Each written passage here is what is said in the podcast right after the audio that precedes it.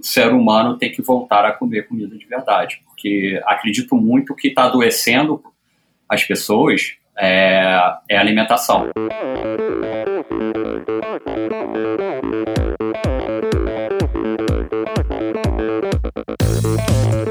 Olá, eu sou Abir Diniz.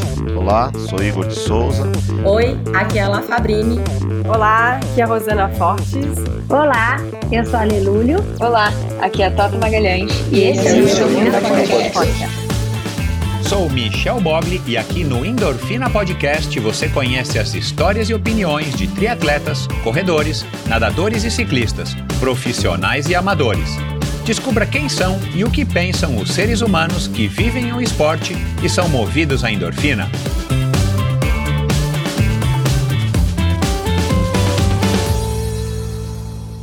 Olá, seja bem-vindo a mais um episódio do Endorfina Podcast. Esse e todos os episódios são editados pela produtora Pulsante. Siga arroba produtora Pulsante no Instagram para ficar por dentro do que rola no universo dos podcasts. Bom, esse episódio de hoje, um outro episódio super interessante. Eu fiz questão aí de trazer o, o, o Alessandro. Já faz algum tempo que a gente está trocando é, mensagens e conversando. Alessandro, que é um assíduo ouvinte também do Endorfina Podcast.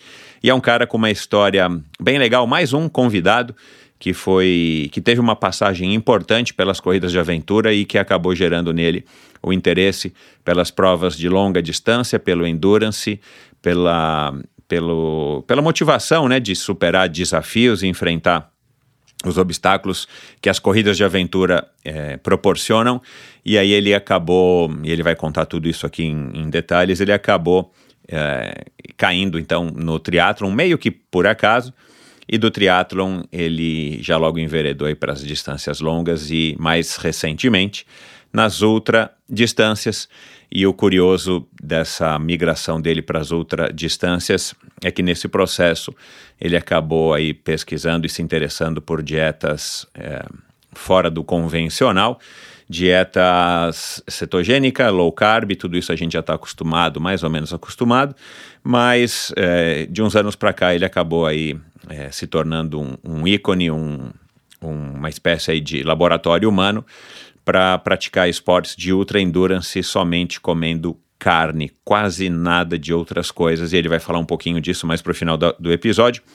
Mas foi um episódio super interessante porque ele é um cara divertido, ele é um cara bacana, ele é um um carioca que mora nos Estados Unidos já faz muitos anos, e a gente falou sobre paternidade, tem duas filhas lindíssimas. É, a gente falou sobre a cultura americana, falamos sobre, claro, as corridas de aventura, ele tem muitas histórias. É, tem uma história, inclusive, uma história curiosa é, com Amir Klink, não nas corridas de aventura. E a gente falou disso, a gente falou dele do, do contato dele com a Cristina de Carvalho, a gente falou é, sobre o, o, Ultraman, a carreira dele, né, nos triatlons de longa distância, de ultra distância, e claro, falamos aí mais para o final sobre essa escolha, essa, essa, esse projeto, talvez a gente pode chamar assim, que aliás está gerando um documentário chamado Cisne Negro, então vamos ficar ligado aí para quando esse, esse documentário for ao ar, essa vontade, essa ideia dele de estar tá, é, experimentando e comprovando aí para quem quiser, para o mundo todo, que é possível sim viver sem carboidratos, é, por mais é, estranho que isso possa parecer, fazendo provas de ultra resistência, de ultra distância. Então, vamos lá para mais um episódio interessante. Mas antes eu quero lembrar aqui da. E quero agradecer a todo mundo que repercutiu o episódio da semana passada. Eu havia dito, já havia previsto, já havia dito no, na abertura do episódio da semana passada que seria um episódio mesmo é, bacanérrimo, marco, na verdade, para mim, é, pessoalmente, e aqui no, na, nos cinco anos e pouquinho da história do Endorfina Podcast, o episódio com a dona Nora Ronai, uma imigrante italiana que chegou aqui no Brasil com 17 anos, fugida do Holocausto, do, da perseguição nazista, e aqui no Rio de Janeiro se estabeleceu, e agora, é, com. Agora não, né? Com 69 anos de idade, o marido havia falecido e as filhas estimularam ela a voltar a praticar a natação, que ela já havia praticado quando era é, garota e adolescente. Aliás, ela foi uma saltadora é, multicampeã de saltos ornamentais e, e aí ela retomou a natação e ela vem nadando então aí nos, nos últimos quase 30 anos. Ela tem hoje 98 anos, é multirecordista, campeoníssima e uma pessoa super simpática que esbanja energia, que esbanja vitalidade e, claro, sabedoria.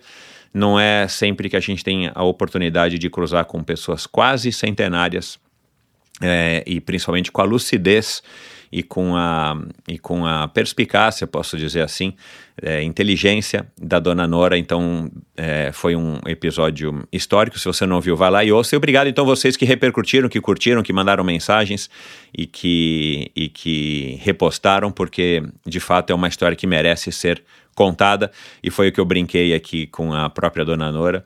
É a primeira convidada que eu tive, ou convidado que eu tive nesses últimos cinco anos e pouquinho, que já esteve no Ronivon, então é uma personalidade, é, no programa do Ronivon, então é uma personalidade que eu não poderia deixar de trazer, é graças ao apoio aí de, de um ouvinte é, super é, engajado, apoiador do Endorfina Podcast já há alguns anos, o Flávio Kellner, um arquiteto nadador, master lá do Rio de Janeiro e também do Dja Madruga, convidado do Endorfina Podcast, né, um, um medalhista olímpico e triatleta campeão, e que hoje também é um mega do nadador master, quer dizer, há muitos anos é um nadador master super campeão, eles que me colocaram em contato, então, com a dona Nora. Então, foi um episódio fantástico. Vai lá e ouça se você não ouviu. E como sempre, endorfinabr.com é o meu site onde você encontra todas as informações sobre o Endorfina Podcast. Você encontra todos os episódios.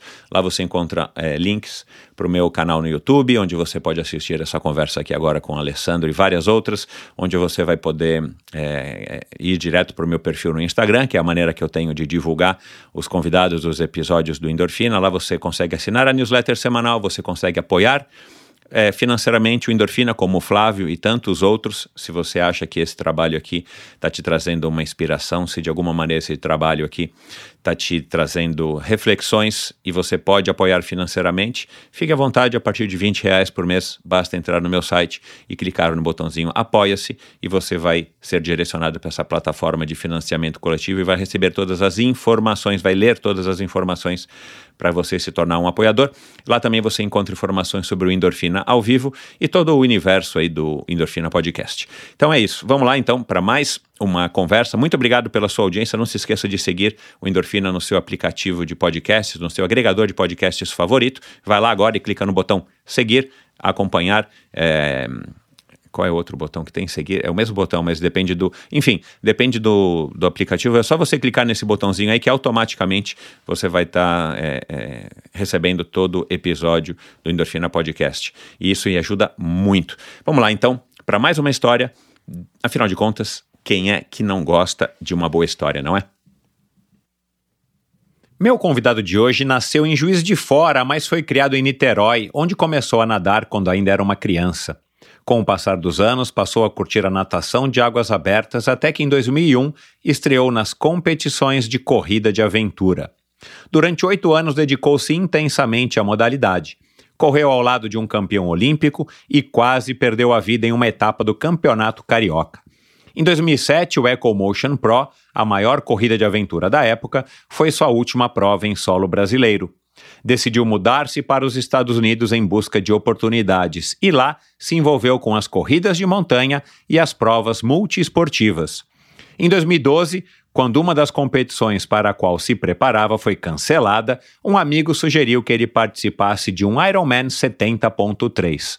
Desde então, participou de diversos outros triatlons, incluindo três Ironman, seis Ultraman, sendo dois deles no Havaí, e várias ultramaratonas. Após a sua primeira participação no Ultraman Brasil em 2016, percebeu que tinha alguma coisa errada com seu corpo. Em uma foto, notou que, apesar de ter conseguido cumprir as ultradistâncias, seu corpo insistia em ostentar uma leve barriguinha. Começou então a pesquisar e descobriu as estratégias de alimentação com restrição de carboidratos. Enveredou por este caminho e passou pelas dietas paleolítica, low carb e cetogênica. Em 2019, participou pela segunda vez do Mundial de Ultraman, desta vez sob uma dieta cetogênica. Durante a pandemia, decidiu correr 10 meia-maratonas em 10 dias seguidos em jejum e, para comemorar o seu cinquentenário, correu 160 quilômetros se alimentando de carne de fígado e caldo de ossos. Desde o retorno gradual das competições, venceu em sua categoria uma maratona, ficou em sétimo lugar em uma prova de 100 milhas e também em sétimo lugar no Ultraman Brasil em 2021. Todas essas conquistas foram realizadas em dieta carnívora. Ele é o primeiro atleta carnívoro de ultradistância do mundo. Agora ele se prepara para participar do seu terceiro Mundial de Ultraman e para o lançamento de um documentário sobre a sua trajetória como um triatleta carnívoro. Sua missão é mostrar ao mundo a importância de uma alimentação com comida de verdade e alertar a população sobre as doenças causadas pela má alimentação. Conosco aqui hoje, direto de Deerfield Beach, na ensolarada Flórida, o coach empreendedor, triatleta de ultradistância, um sujeito que corre atrás do que faz os seus olhos brilharem e é capaz de sentir o cheiro de carne a milhas de distância, o cisne negro da Flórida, Alessandro Silva de Medeiros. Seja muito bem-vindo, Alessandro. Ô, Michel, obrigado. E, cara, essas suas apresentações, aberturas aí são sensacionais, cara. Eu te dou os parabéns Obrigado, de todos cara. os convidados, cara. Todos os convidados você consegue fazer aí um, um mix, né, cara? Uma apresentação que enche os olhos. Que bom, Obrigado cara, pelo- que bom. pela oportunidade de estar aqui conversando com todo mundo. Um abraço aí a todos que estão ouvindo. Vamos lá, vamos contar histórias aí, isso que a gente gosta de ouvir. Isso aí, vamos conversar, vamos bater um papo. Ô, Alessandro, é, cara, é, antes, de, antes de falar do assunto que, que a gente veio aqui conversar e que eu tô super curioso, eu, eu, eu, eu queria desviar um pouco da pauta, e eu normalmente uso o começo da conversa para fazer isso, mas, é, cara, né, o teu documentário é, tá com esse nome, né? Cis Negro Ultraman, eu já vi o trailer, vou colocar também no post do episódio de hoje aqui para as pessoas poderem assistir o trailer, um link, Ah, legal. né? É, mas tem lá no teu site e tal.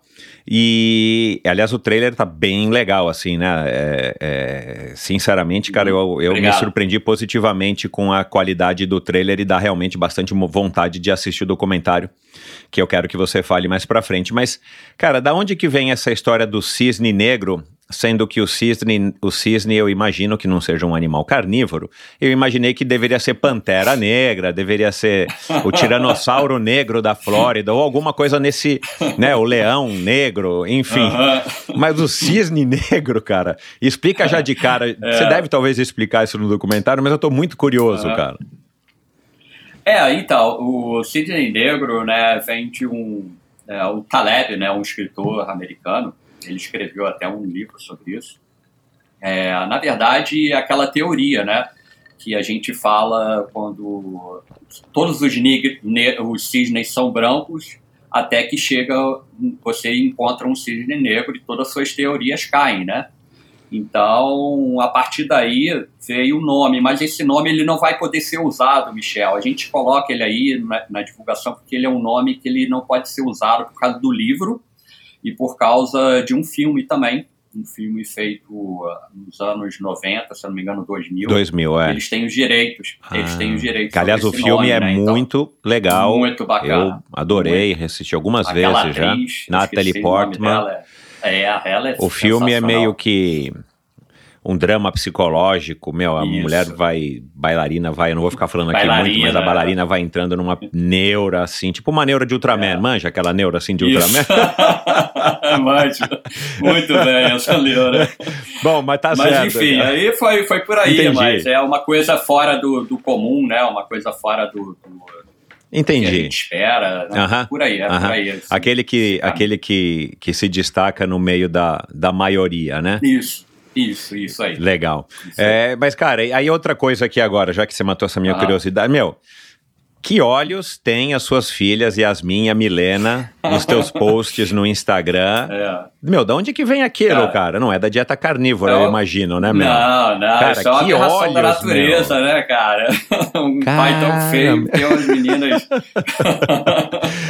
A natureza ajuda um pouquinho de vez em quando. né? Cara. Elas têm, elas desde pequena, Michel, elas sempre fez sucesso, né? Quando bebê, a gente passava, ia para todos os lugares, as pessoas paravam, faziam multidões assim em volta delas, do, do, carrinho de bebê, porque quando elas eram mais jovens, os olhos brilhavam mais ainda. Então, né? então. Enfim, é, graças a Deus tem as meninas. Vou ter trabalho lá na frente para espantar os rapazes daqui. Né? Ah.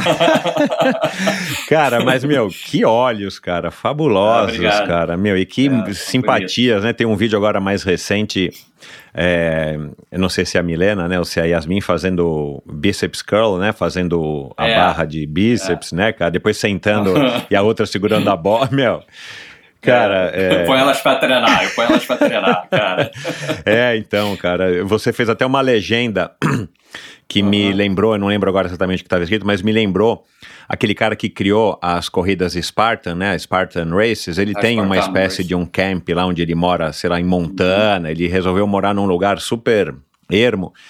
E diz que é assim, cara, ele leva algumas pessoas para lá para passar um pouco de necessidade, tipo, meu, acordar às 4 horas ah. da manhã, fazer um, uma alimentação né? mais, mais rápida, mais simples, e, meu, ir lá cortar lenha, e enfim. Lenha, bacana. Pra, pra, pra come... Uma vida mais natural, né? E para começar a fortalecer o espírito das pessoas, né, cara? É. Que eu acho que esse é o espírito bacana. do Spartan Race, eu nunca participei de nenhuma. Mas, uhum. é, enfim, cara, elas estão bem, cara? Elas curtem Não, a vida também. aí, né? A única vida que elas tiveram, mas elas curtem, como é que é?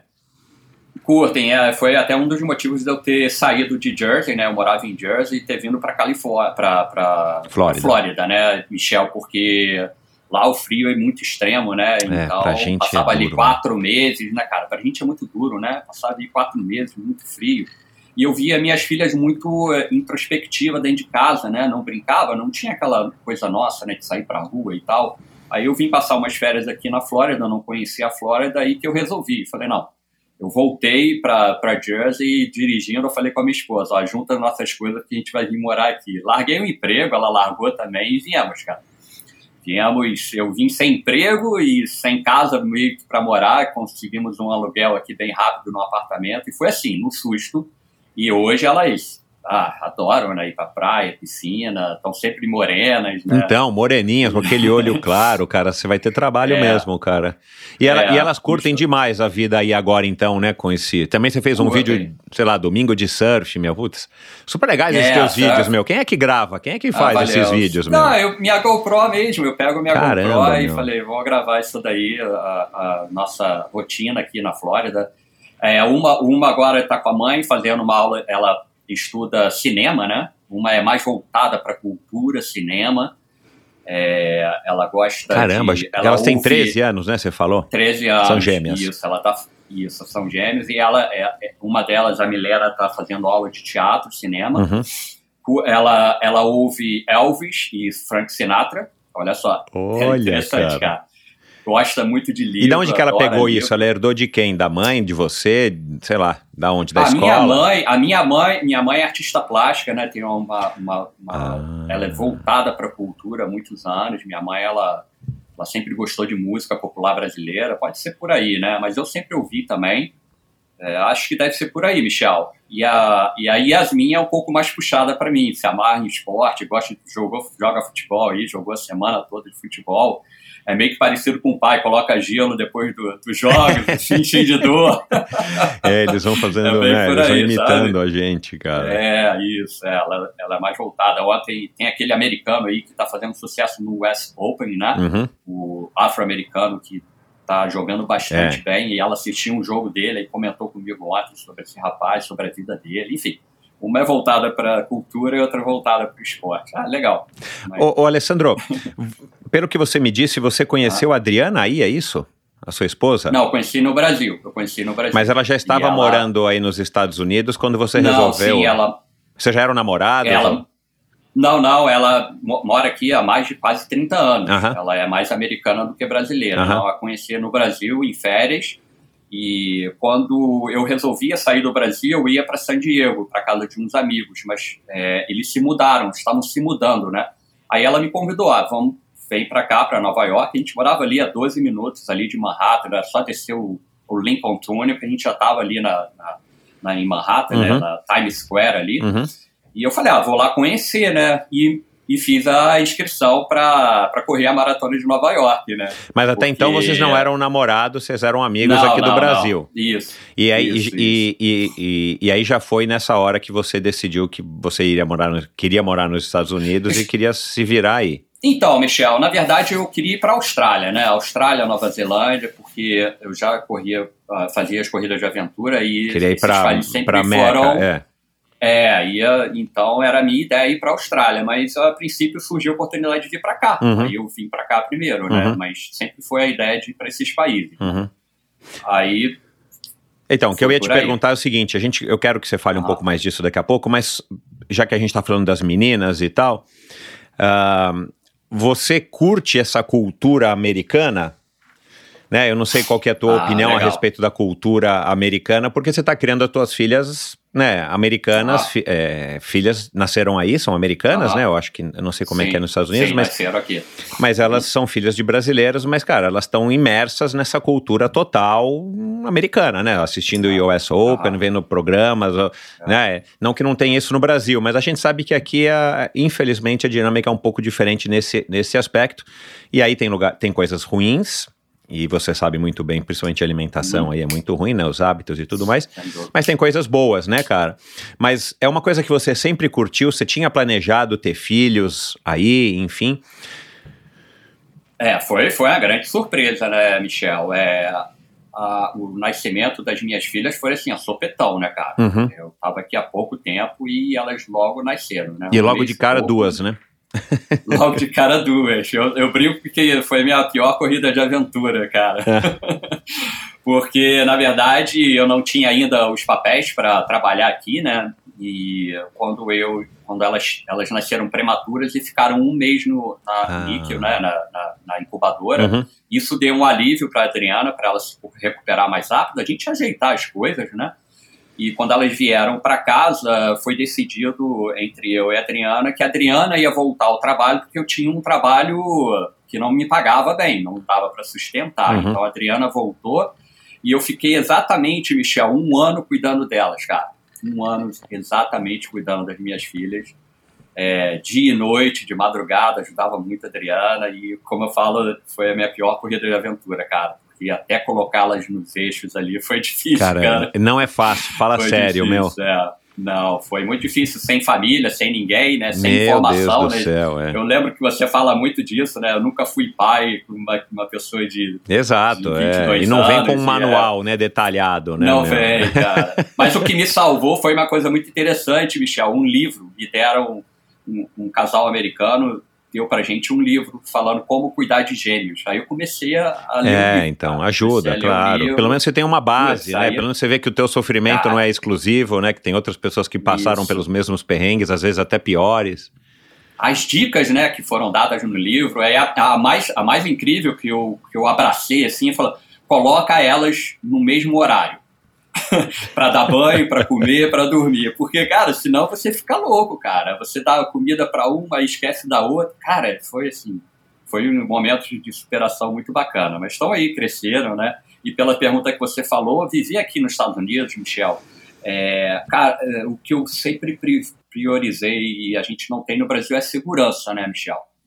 Essa segurança que de, de polícia mesmo, né? Você está sempre ali Uhum, resguardado uhum. pela polícia, pela a segurança. Fora isso, é, como você falou, é um país doente, é um país que, que pessoas entram na escola e atiram em crianças, né? Um país bem doido, né, cara? É. Tem uns extremos, né? É, enfim, mas enquanto a segurança eu estou bem tranquilo. Isso daí já te dá uma relaxada abaixo do seu estresse, né? As minhas filhas vão de bicicleta para a escola, sabe? Então a gente sempre vê a polícia. Se teve algum problema, vem a segurança, vem bombeiro, vem todo mundo ali te ajudar. Isso que é o bacana da América. Uhum, Mas a cultura americana eu não gostava. uhum. Eu não gostava, mas aprendi, eu me apaixonei pela cultura deles, cara, pelo, pelo espírito americano, sabe? É, já me peguei é, emocionado vendo a bandeira americana, sabe? Caramba, cara, acho que eu já tô. Vestir a camisa deles. E, sabe, é um país que me recebeu bem, me dá oportunidade de trabalho para mim criar minhas filhas, minha família, né? Então tem tudo a agradecer. Mas a princípio eu era meio anti-americano. era bem anti-americano. A polícia do mundo, quer brigar com todo mundo, aquela coisa, né? Mas depois você começa a ver que não é por aí. E elas curtem? Ou elas, pela ligação que elas têm com o Brasil, né? Não sei se tem ligação com os seus pais, uhum. com os pais da Adriana, com os enfim, primos, parentes, é. elas curtem ou elas, tipo, acham que, de repente, no Brasil seria mais legal?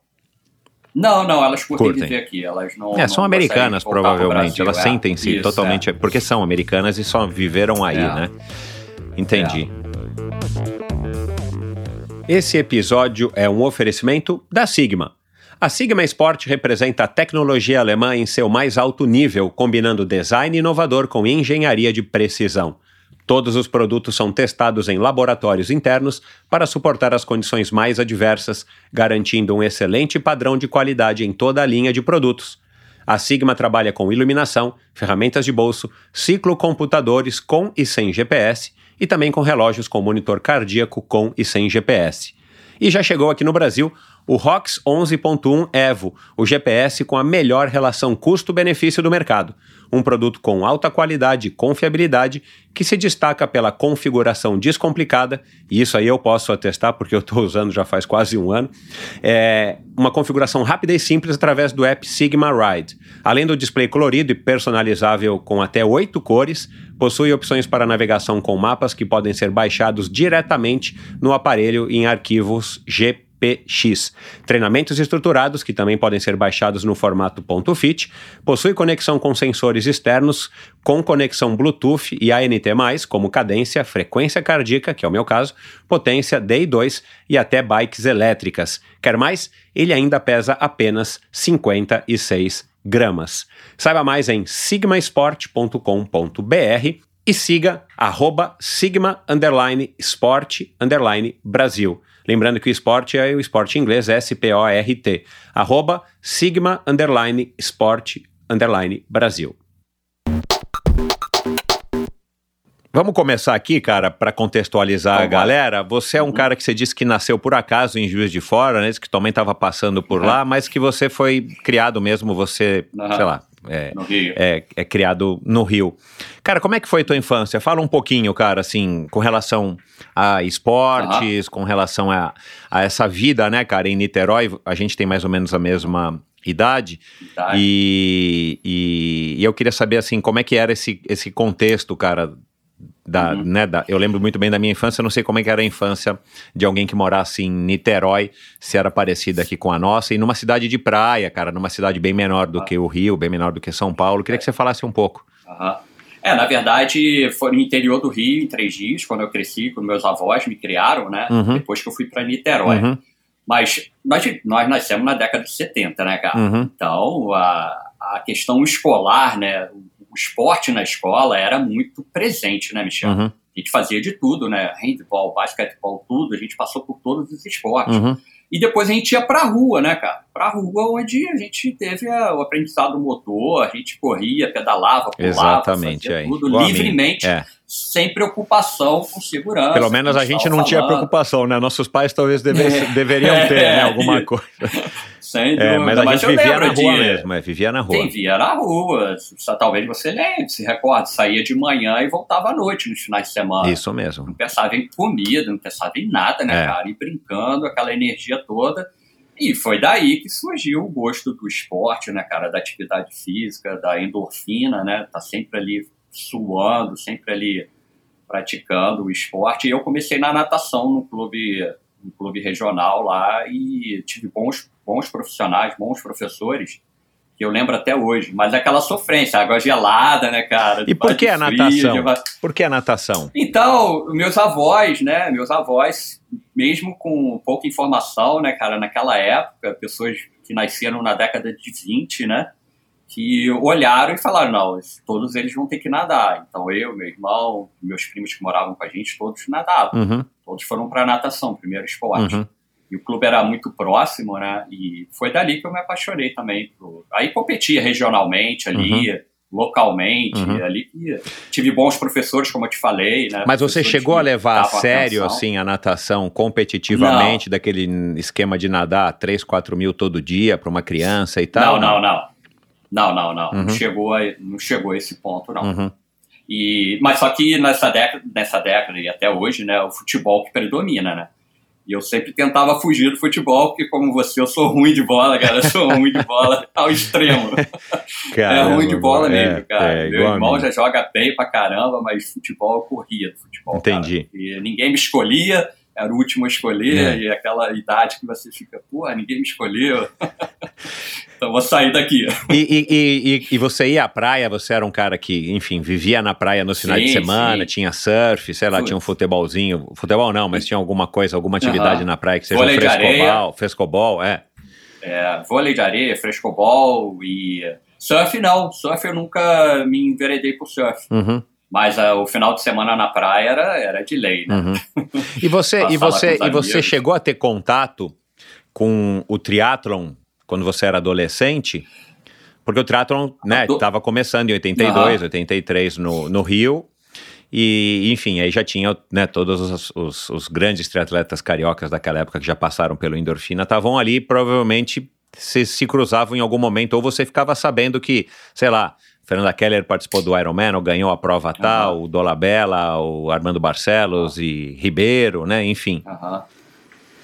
Ah, é bacana, porque sem dúvida nenhuma, Michel, eu esbarrava com eles todos, né? Eu trabalhava numa academia onde todos eles treinavam. Não, então, mas aí então, já, já formado galera... em educação física, né? Ou isso, cursando. é, isso. Não, mas quando não, você mas era antes, adolescente, não. você não sabia não, não, Não, não ouvia falar. Não, não, não sabia. Não, Entendi. não sabia. Eu comecei, eu comecei a descobrir o triatlon quando eu fui esbarrando com essas figuras, Sandra Soldan, o Neném, né, o técnico de teatro, conversava muito com ele. Mas isso já formado é, na academia de ginástica é, que você isso, trabalhava. Isso, ah, é. tá. Isso, isso. Aí, aí foi uma, uma explosão de, de conhecimento, porque eu fiquei ali, se não me engano, dois ou três anos e conversando com eles, conheci Ribeiro ali, dando aula de spinning, enfim, aí eu fui conhecendo todo mundo, foi, foi entrando no triatlo, no conhecimento do triatlo, conhecendo toda essa galera. E por que, aí. que você escolheu a educação física? Para fazer como faculdade?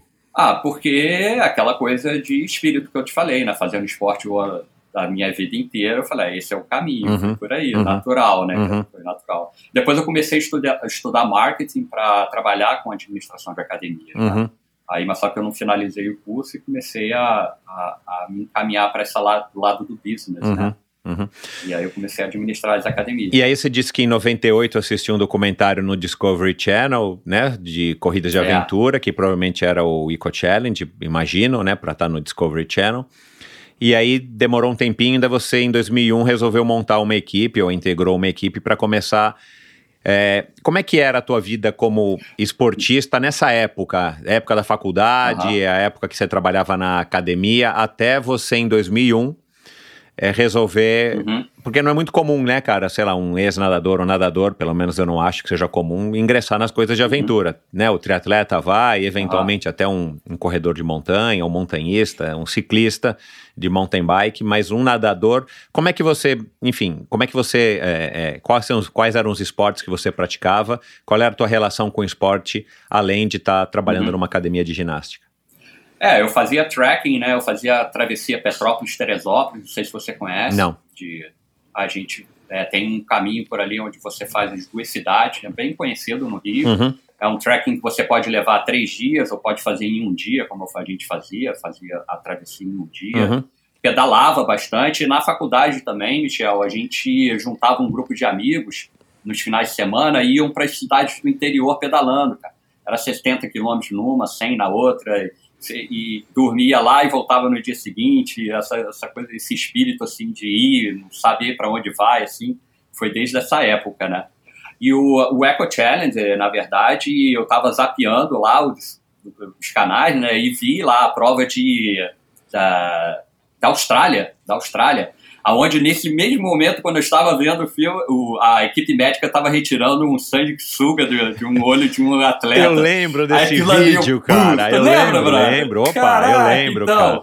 Puxando assim, cara, tirando o meu um sanguessuga isso, preta do olho do cara, é verdade. Não, aquilo ali pirou a minha cabeça. Eu falei, que? Que que é isso, cara? E comecei. Aí eu tenho todos eles gravados, Michel. Ah, é legal. E eu fui cara. assim, cara, muito, é, muito disciplinado, muito. Eu me apaixonei pela, pela corrida de aventura, né, cara? Uhum. E como você falou, diferente, né? Você é, o caminho era triatleta, corrida de aventura, né, ou um corredor e tal. Eu não, eu comecei seriamente, seriamente no, no esporte, assim, eu levei uma coisa muito séria, treinava todo dia, atrás de patrocínio, aquela coisa toda, escrevi em várias provas, é, nas corridas de aventura. Me tornei, assim, entre aspas, um atleta nas corridas de aventura. E o Eco Challenge foi aquele o must, né, cara? Foi o, o cresceu meu Aí eu fiquei três anos ali, Michel, é, fazendo as gravações de todas as provas, cara. Voltava, é, voltava o vídeo, revoltava, sabe? Eu, cara, eu sei todo, tudo, tudo, tudo, cara, de todos os vídeos, todas as sete, se eu não me engano, edições do, do Eco Challenge eu tenho, cara, gravado, e eu voltava, cara, uma coisa muito minuciosa. Os caras estavam falando, o que, que eles sabe, aquela navegação E o que que te, o que que te chamou a atenção, assim, tirando o sanguessuga do dentro do, de dentro uhum. do olho do cara? Mas assim, o que que você falou, meu, putz, eu quero... E você não sabia que existia já no Brasil ou você já estava aí procurando saber não, que já, já tinha a EMA tinha... e tal? A EMA, isso, já tinha a EMA, isso. É, essa fascinação do, do, do desconhecido, né? também, de em contato com a natureza. Sempre tive um, um grande apelo à, à, natureza, estar junto com a natureza. E essa coisa, assim, do novo, né? Uma, um esporte que mescla vários esportes. E, e como você falou, o, já tinha a EMA, se eu não me engano, em 98, 98 né? 98, a, EMA. É. Então, e a minha, nossas primeiras, nossa primeira, eu juntei dois amigos e nossa primeira inscrição foi para o EMA Cananéia, que não teve, né? Uhum. Porque o Alexandre, infelizmente, ficou adoecido. É. Aí cancelaram a prova. Uhum. Aí cancelaram a prova e nós nos inscrevemos, já estava acontecendo a segunda edição do Carioca Adventure. Ah, uma prova, não sei se você chegou não. a fazer, mas era uma não. prova de aventura de verdade. Tipo, o cara era um, um biólogo, Miro, o nome dele, e o cara botava a gente em cada enrascada, cara. em cada enrascada, que, pelo amor de Deus, ele chamava co corrida de aventura de verdade. Era tipo assim, Eco Challenge, ele copiava muitas coisas do Eco Challenge. Uhum. E aí eu, a gente fez a primeira prova na, na, segunda etapa do Carioca e, cara, aí... E foi você que arregimentou a turma lá, juntando o pessoal da sim. faculdade, da academia, ou você foi sim, chamado? Sim, da academia. Não, não, da academia. Eu montei, fiquei três anos ali estudando, vendo, comprando equipamentos muito caros, né, como você sabe, uhum. aqueles equipamentos individuais. Aí foi dali que eu fui chamando, pescando um ou outro, vários dirigindo pelo caminho, né, cara? É, é cara, não, é, não é uma modalidade que é das mais fáceis, Aí, né? É, chamava para treinar, a pessoa nunca mais aparecia. Você tá louco? É, muito engraçado. Mas você sempre ficou aí, vidrado eu... nessa, enfim, nessa, sempre, nessa questão cara, da aventura, a... literalmente falando, né, cara? A corrida de aventura não é uma escola, é uma universidade, né, Michel? É, vários já falaram isso aqui no Endorfina, é. É, eu acompanho todo mundo que. A corrida de aventuras aí eu, eu revejo e ouço outra vez tudo que eles falam, mas é uma grande universidade, lida com vários parâmetros de respeito à natureza, respeito ao próximo, né, cara? É você compreender que você tem que correr com um cara mais lento, aquela coisa toda em equipe, né, cara? A superação do sono, da fome, né, cara? Uhum. Que a gente tem nas corridas, uhum. isso tudo vai fortalecendo, vai colocando você um cara casca grossa, né? Uhum. E hoje em dia colocaram o nome de resiliente, mas na nossa época era um cara casca grossa, né? é verdade, cara.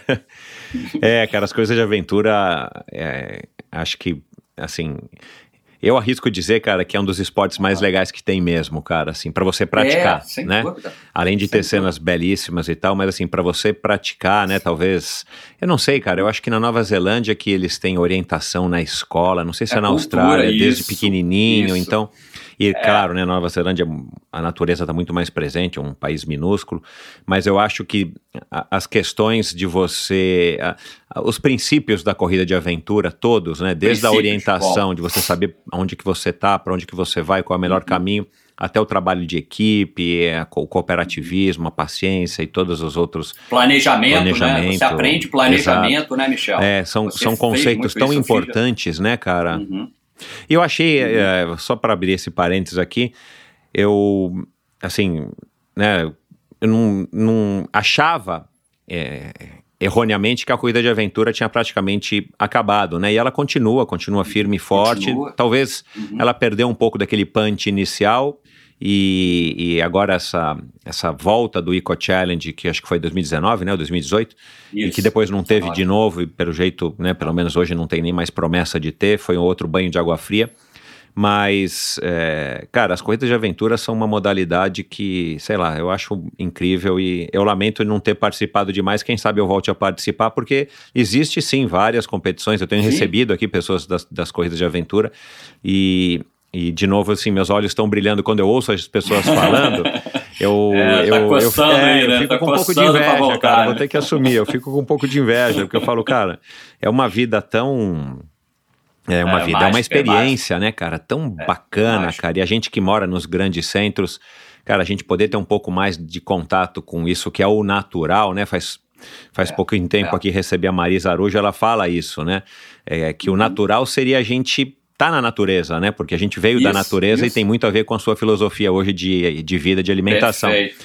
É, mas não, a gente acha que quando a gente sai da civilização, a gente está saindo do normal, né? Do normal. Mas eu achei interessante essa, essa colocação da Marisa, porque é bem isso mesmo, né, cara? Assim, é, a é. gente na Resgatar isso, é, né? a gente na natureza Resgatar. tinha que se é igual aquela questão do, do né, que outro dia eu estava conversando com um amigo, a questão do parto, né? Cara, ah, o uhum. parto normal, o parto natural, cara, é porque é o parto do jeito que os bichos parem e nós somos animais, isso. a gente tem que parir assim, né? Sem ter que ir para uma mesa de cirurgia com horário marcado e fazer um corte para nascer o isso. filho, né? Então a Marisa ah. falou isso dessa maneira que, que ela se sente mais à vontade na natureza do que em casa.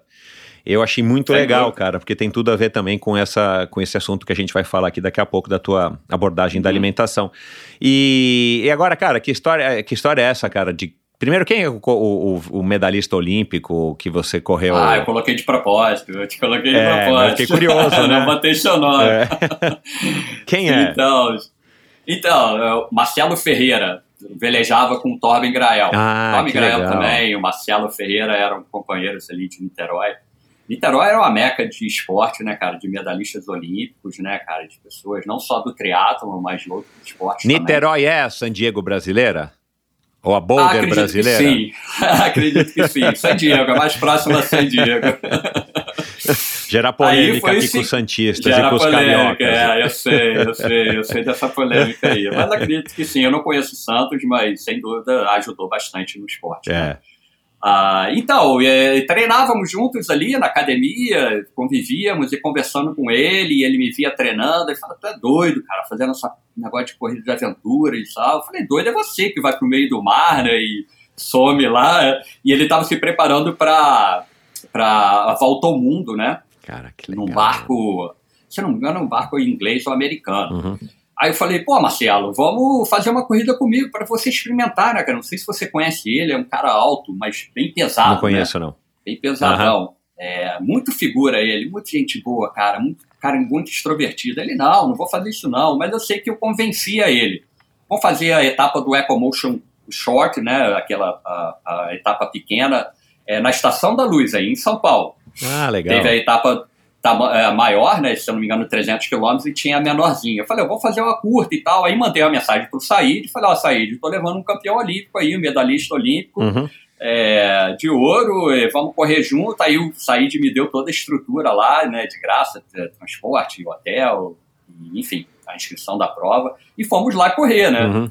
Mas o que mais que me impactou, Michel, foi esses dois dias que eu fiquei com esse cara, cara atleta olímpico, ele é de outro planeta mesmo. E eu tentando pescar ali, nem estava muito preocupado com a prova, tentando pescar ali qual era do cara, sabe? Mas as atitudes dele, o que a pessoa, o que o atleta olímpico fala, sabe? É, cara, eles são sem dúvida nenhuma de outro planeta, né, cara? Determinação dele. E a minha preocupação era quando nós íamos entrar no Duck, lembra do Duck, né? Nossa Aquele barco senhora, inflável. Aquela praga que não, se você não souber é, remar, é você praga, fica girando. É uma praga. não, sem é, sem falar era... que ele cola né, na água, meu. Ele é feito para colar. Isso, é, o arrasto, o arrasto dele é impressionante. É. E tinha uma etapa de remo. Eu falei, cara, como é que eu vou colocar o Marcelo Ferreira na minha frente, cara? O barco vai. É. Uma... eu não vou conseguir remar. Aí falei, Marcelo, é, tu sabe remar, cara? Ele, ah, cara, remei, mas nem, nem lembro mais, mas.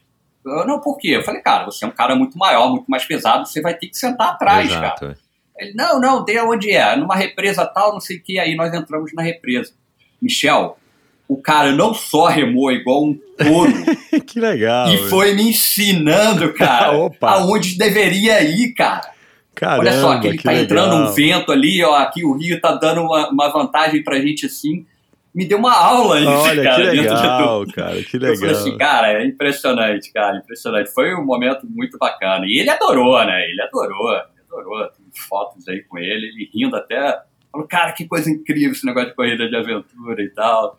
Uma experiência muito legal que eu tive com do lado de lado. E depois, eu, depois ele levou na casa dele, a gente fez uma celebração lá, e eu tive a oportunidade de pegar uma medalha olímpica na mão. Ah, é, eu nunca, eu nunca peguei, nunca vi de Cara, perto. Que legal. Não, Jesus Christ, ah, né? É muito bacana. Você pegar aquilo ali, isso- putz, é muito que legal, lindo, cara. Que cara. É legal. emoção, é emoção Ô, muito bacana. Alessandro, a corrida de aventura teve mesmo essa época, a minha época, né, que eu Uhum. comecei em 98, era isso, cara. Eu tava falando outro dia com, com um amigo também.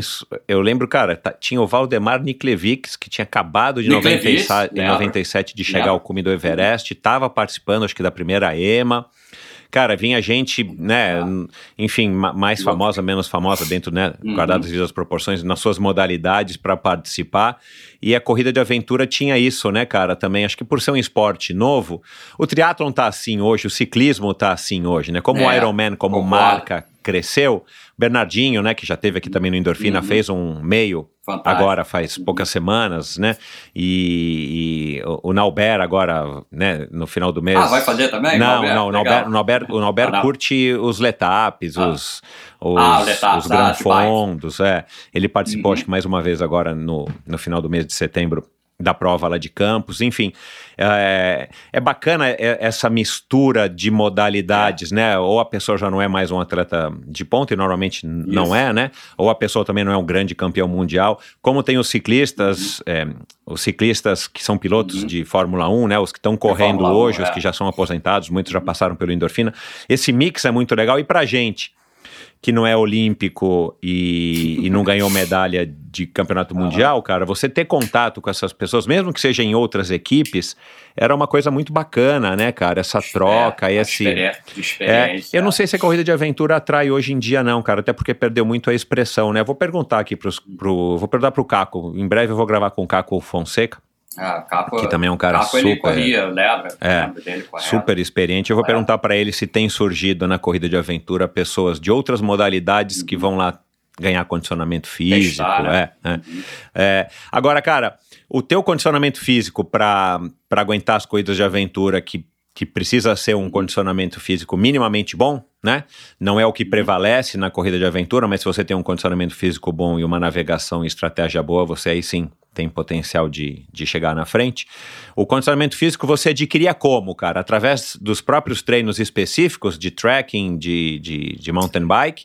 Ou você malhava pra caramba na academia? Ou você já tinha uma, uma, uma rotina de corrida a pé, né? Pela cidade Uhum. do, de Niterói, ou sei lá, para ganhar condicionamento físico? Não, a gente fazia é, tudo o mais próximo possível da prova, né, Michel? Ah, tá. E a gente cometia um grande erro, né? Naquela época, talvez você tenha conhecido muito volume, né, cara? É. Era muito volume. A gente, eu lembro de passar aí dia inteiro treinando, né, cara? E eh, hoje a gente sabe que isso não precisa, né? É.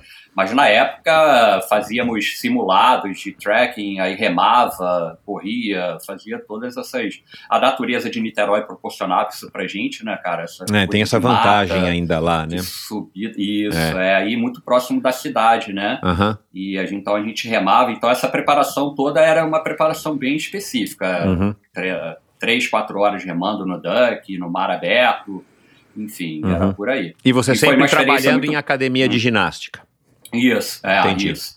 Aí, aí teve até um o flow, né, que as pessoas chamam hoje, o estado de flow, né? Eu experimentei lá atrás, cara, mas olha só essa história. Eu saí para fazer um trekking, mochila com as coisas atrás assim, e eu não lembro. Eu atravessei a, a serra de, de uma serra que chama da Andorinha em Niterói, pro outro lado de Maricá ali. A gente tinha umas passagens ali, eu fui correndo, Michel, a beira-mar ali, fui correndo, fui correndo. Quando eu me peguei, eu tava muito longe, Michel. A gente não tinha GPS no relógio, Nada. não tinha nada, né? Mas eu vi que eu tava muito longe, cara.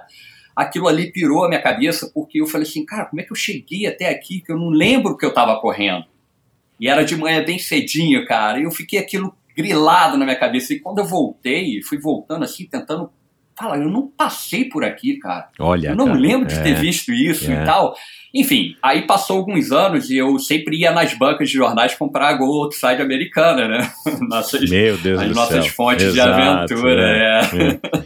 aí, chegando numa, numa vez, numa compra aí, meses depois, eu vi um relato de um ultramaratonista espanhol citando a mesma experiência que eu tive. Que ele estava treinando e não sabe aonde ele chegou, não lembra como ele chegou, aí foi falando sobre isso. Aí quando descobriram é, esse estado É. que a gente chega, o estado do flow, É, acho né? que é mais uma questão Aí- de denominação do que de descoberta, né? As pessoas vi- Isso. vi- sentiam isso esporadicamente, eu já Sim. senti também algumas vezes. E Não me recordo mas- de muitas, mas eu já senti sim algumas.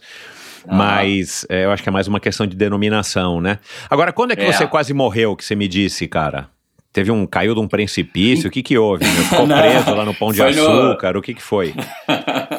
Não, foi numa etapa do Carioca Adventure que o, esse louco aí do Miro, ele colocou a, a Bilibili, né? Ele colocou a Bilibili, aquela, aquela balsa que De usaram em Fiji, né? Cara, de ele, Fiji, ele, né? ele copiava prova- mesmo o Ico Challenge. né? Copiava mesmo, mas só que a gente não construiu essa Bom. balsa, já tava lá montada, né? Aí, menos mal, né? Cara, Aí, que ó, época, vai descer. meu. Que época, era três ainda na, na, na equipe, né? Era prova de três ainda. Aí era opção, dois iam na balsa e o terceiro integrante corria paralela ao rio. Aí nós colocamos a menina para correr paralela ao rio, minha amiga Lisa, e descemos eu e Dodô, o companheiro meu de prova. Mas, cara, aquilo ali não dá para controlar, não tem direção, não tem nada, né, cara? Aí, Rio de Corredeira, né, em Macaé, se eu não me engano, também, Sana, é, em Sana. Michel, simplesmente veio uma rocha imensa, né, e nosso, nossa bilibili virou e colocou a gente entre a, entre a, a pedra e o barco, é aquela a, a- água batendo ali, e a gente ficou ali, praticamente afogado, né, eu sei que se meu amigo conseguiu sair rápido, eu fiquei ali embaixo, cara. E foi indo sem enxergar nada, tudo escuro, né? E eu não conseguia sair, cara. E começou a faltar ar. Eu falei, ah, morri, né? Aí eu sei que eu comecei a dar pernada, abraçada, cara. Aí empurrei lá a rocha e consegui ser cuspido. Fui, na verdade, cuspido da, da, da- dessa situação, né, cara? Aí, enfim, descemos lá onde nós deveríamos ter descido, no PC, né? Aí o cara, cadê seu, seu bar? Eu falei, ah, meu amigo, vai lá pegar, tá lá atrás. ficou agarrado na, na pedra, não deu para tirar e ficou lá atrás, cara. Aquilo foi um susto muito grande. Eu lembro até hoje que eu sempre quis ter uma, uma filha com o nome Yasmin, né? E eu lembro, cara, Que quando é eu saí lindo, da eu água, adoro falei esse assim, nome. é, obrigado. Aí eu falei assim, putz, quase que eu não tive a Yasmin, cara. Eu lembro muito bem disso. Eu falei, cara, que... Mas o mais engraçado, a gente saindo da água, assim, das, da, da, da região ribeirinha ali, daquela... A gente passava por umas situações muito bacanas, né? Aí todo mundo saindo da casa, aquelas casas bem pobrinhas, né, cara? E é, todo mundo sabe, já tinham passado equipes ali, né? Uhum.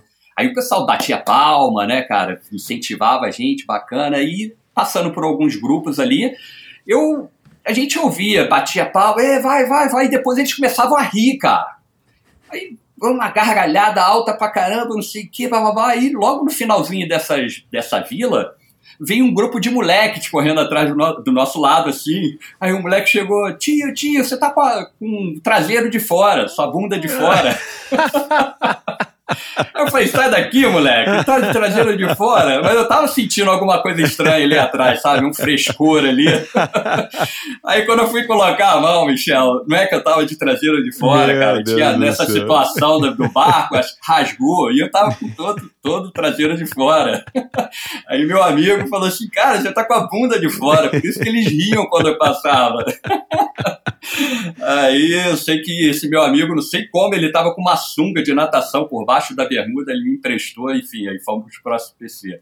Mas foi muito engraçado. Aí eu agradeci o moleque, né? Valeu, né? Porque tava uma situação ali constrangedora, né? Cara, a... Foi...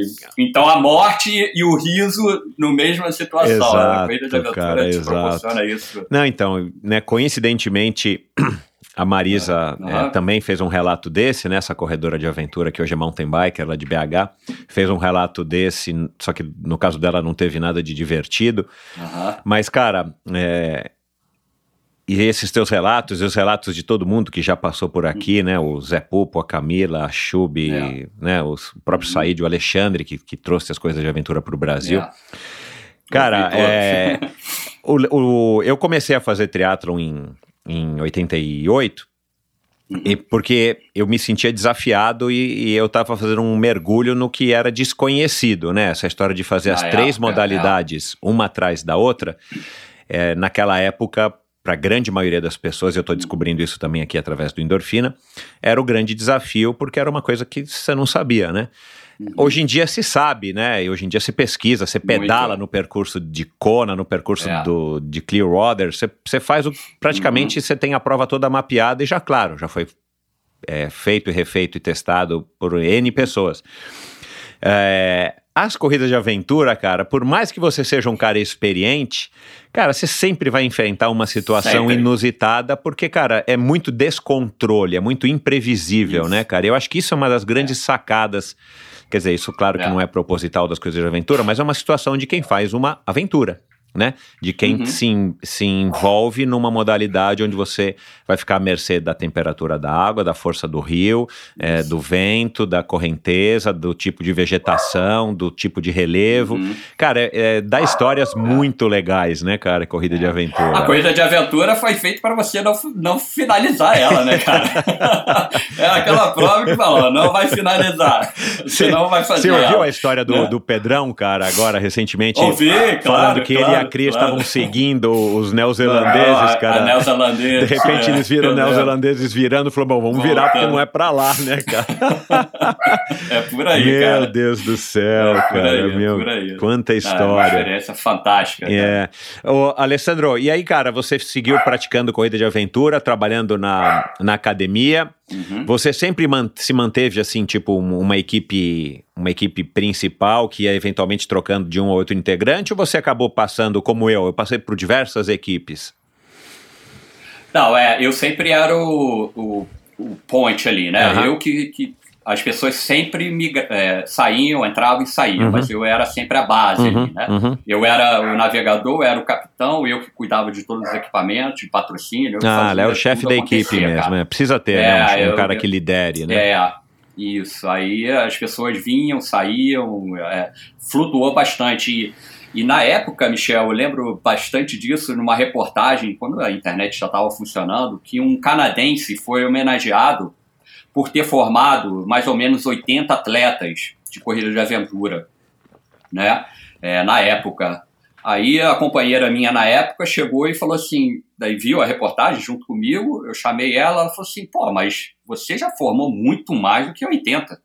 Porque dentro dessas academias nós fazíamos as clínicas de corrida de aventura, cara. Ah, A gente colocava, legal. é, a gente chamava, apresentava isso para os clientes e as pessoas se, se encantavam. A gente colocava duck dentro da piscina olímpica, a gente fazia rapel na estrutura da academia, a gente pegava a galera, ia para o outdoor mesmo, fazia. Puta, que legal. Então, Cara, é, então nós formamos ali na antiga Body Planet, no, no Rio, era uma rede de academias muito grande, em Niterói da mesma forma. Então, cara, a cada turma era 30, 40 pessoas, como você falou, era um boom da corrida de aventura, todo mundo querendo fazer.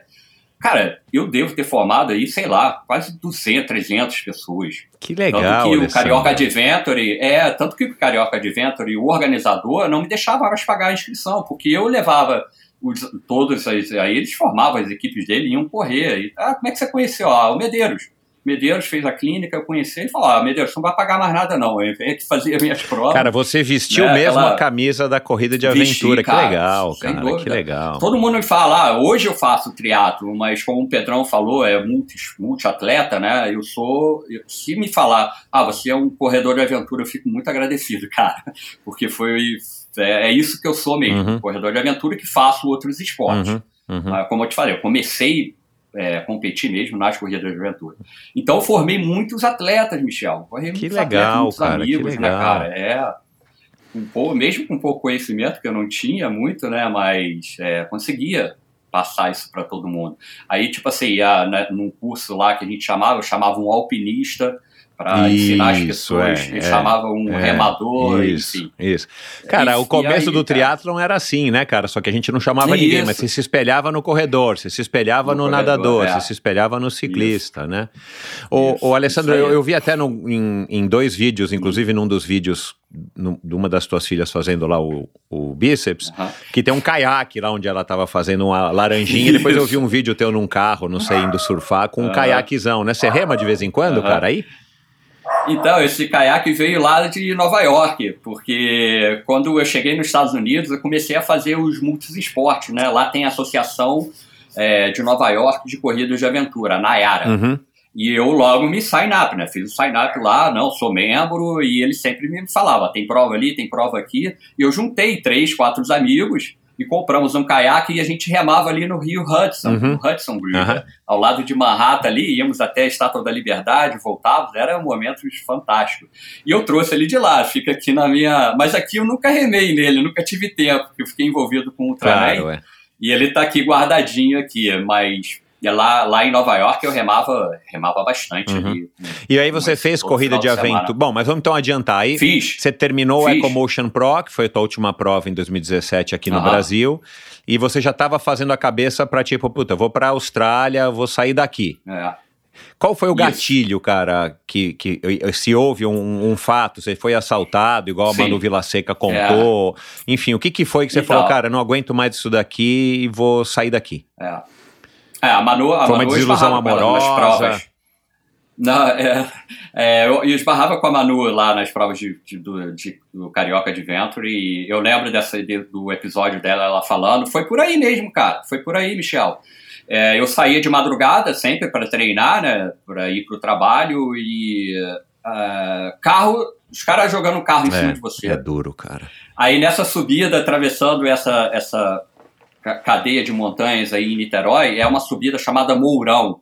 Quem é de Niterói vai lembrar, vai saber o que eu tô falando. É uma subida muito íngreme, cara. É bem desafiadora. E a gente fazia, eu treinava de mountain bike ali, corria também.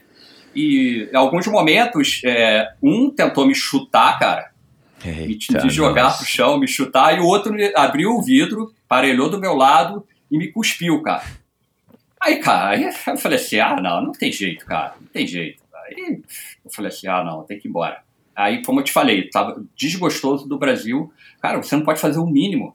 Você, cara, o que leva uma pessoa a abrir um vidro Não, de um é, carro, é- tentar te chutar, é do nada, cara. E, eu, e eles passavam bêbados, né? O horário que eles estavam saindo Esse nosso horário, e- cara, é crítico por isso. É uma delícia porque, crítico. meu, tá, tá mais Isso. tranquilo, é meio fresquinho, Isso. você ouve os pássaros, mas, Ah. cara, você pega o horário do, do fim, do fim, do fim da balada, né? Aquele cara que Da não balada. conseguiu nada a noite É, inteira, isso. tá, meu, revoltado. com bebida até aqui. Meu, sabe o que fizeram uma vez comigo, cara? Eu Hum. tava. Olha, cara, eu morava no Ceará. Fortaleza, Aham. que é muito menor do que aqui, né? Mas lá, meu, Uhum. tem uma cultura também da bebida que. Cara, o cara, É. não sei porque, o cara tinha uma palheta do, do limpador de para-brisa. Sei. Meu, o cara pôs o corpo pra fora. Em Fortaleza fica Bateu claro cedo, já tava de dia, mas era 5 horas da manhã.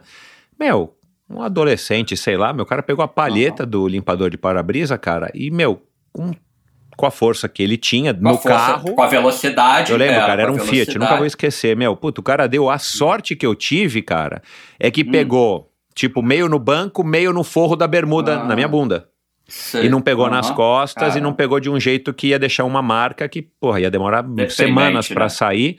Eu iria tomar um susto, não sei se eu iria cair ou não, mas, cara, ia doer. E por Deprimente. sorte, meu, mas nossa, cara, mas eu falei, cara, não é possível. Eu tô no Ceará, saí de São Paulo, tô no Ceará, uma cidadezinha pequena, pô, delícia, né? Pra tomar a primeira vez que eu tomei, quer dizer, a única vez que eu tomei Uhum. É. uma, Única vez. uma agressão pedalando, ainda Uma foi no. Ceará, cara. Não dá pra entender, né, o que, que né? passa na cabeça É de um ser humano desse, né, cara? É, e como a gente volta lá atrás, como você me perguntou aqui, três e meia da manhã, você vê polícia acordada dentro do carro, te cumprimenta, alguns já me conhecem, e você passa, É, outra- eu vou até Miami, volta, sem, sem nenhum distúrbio.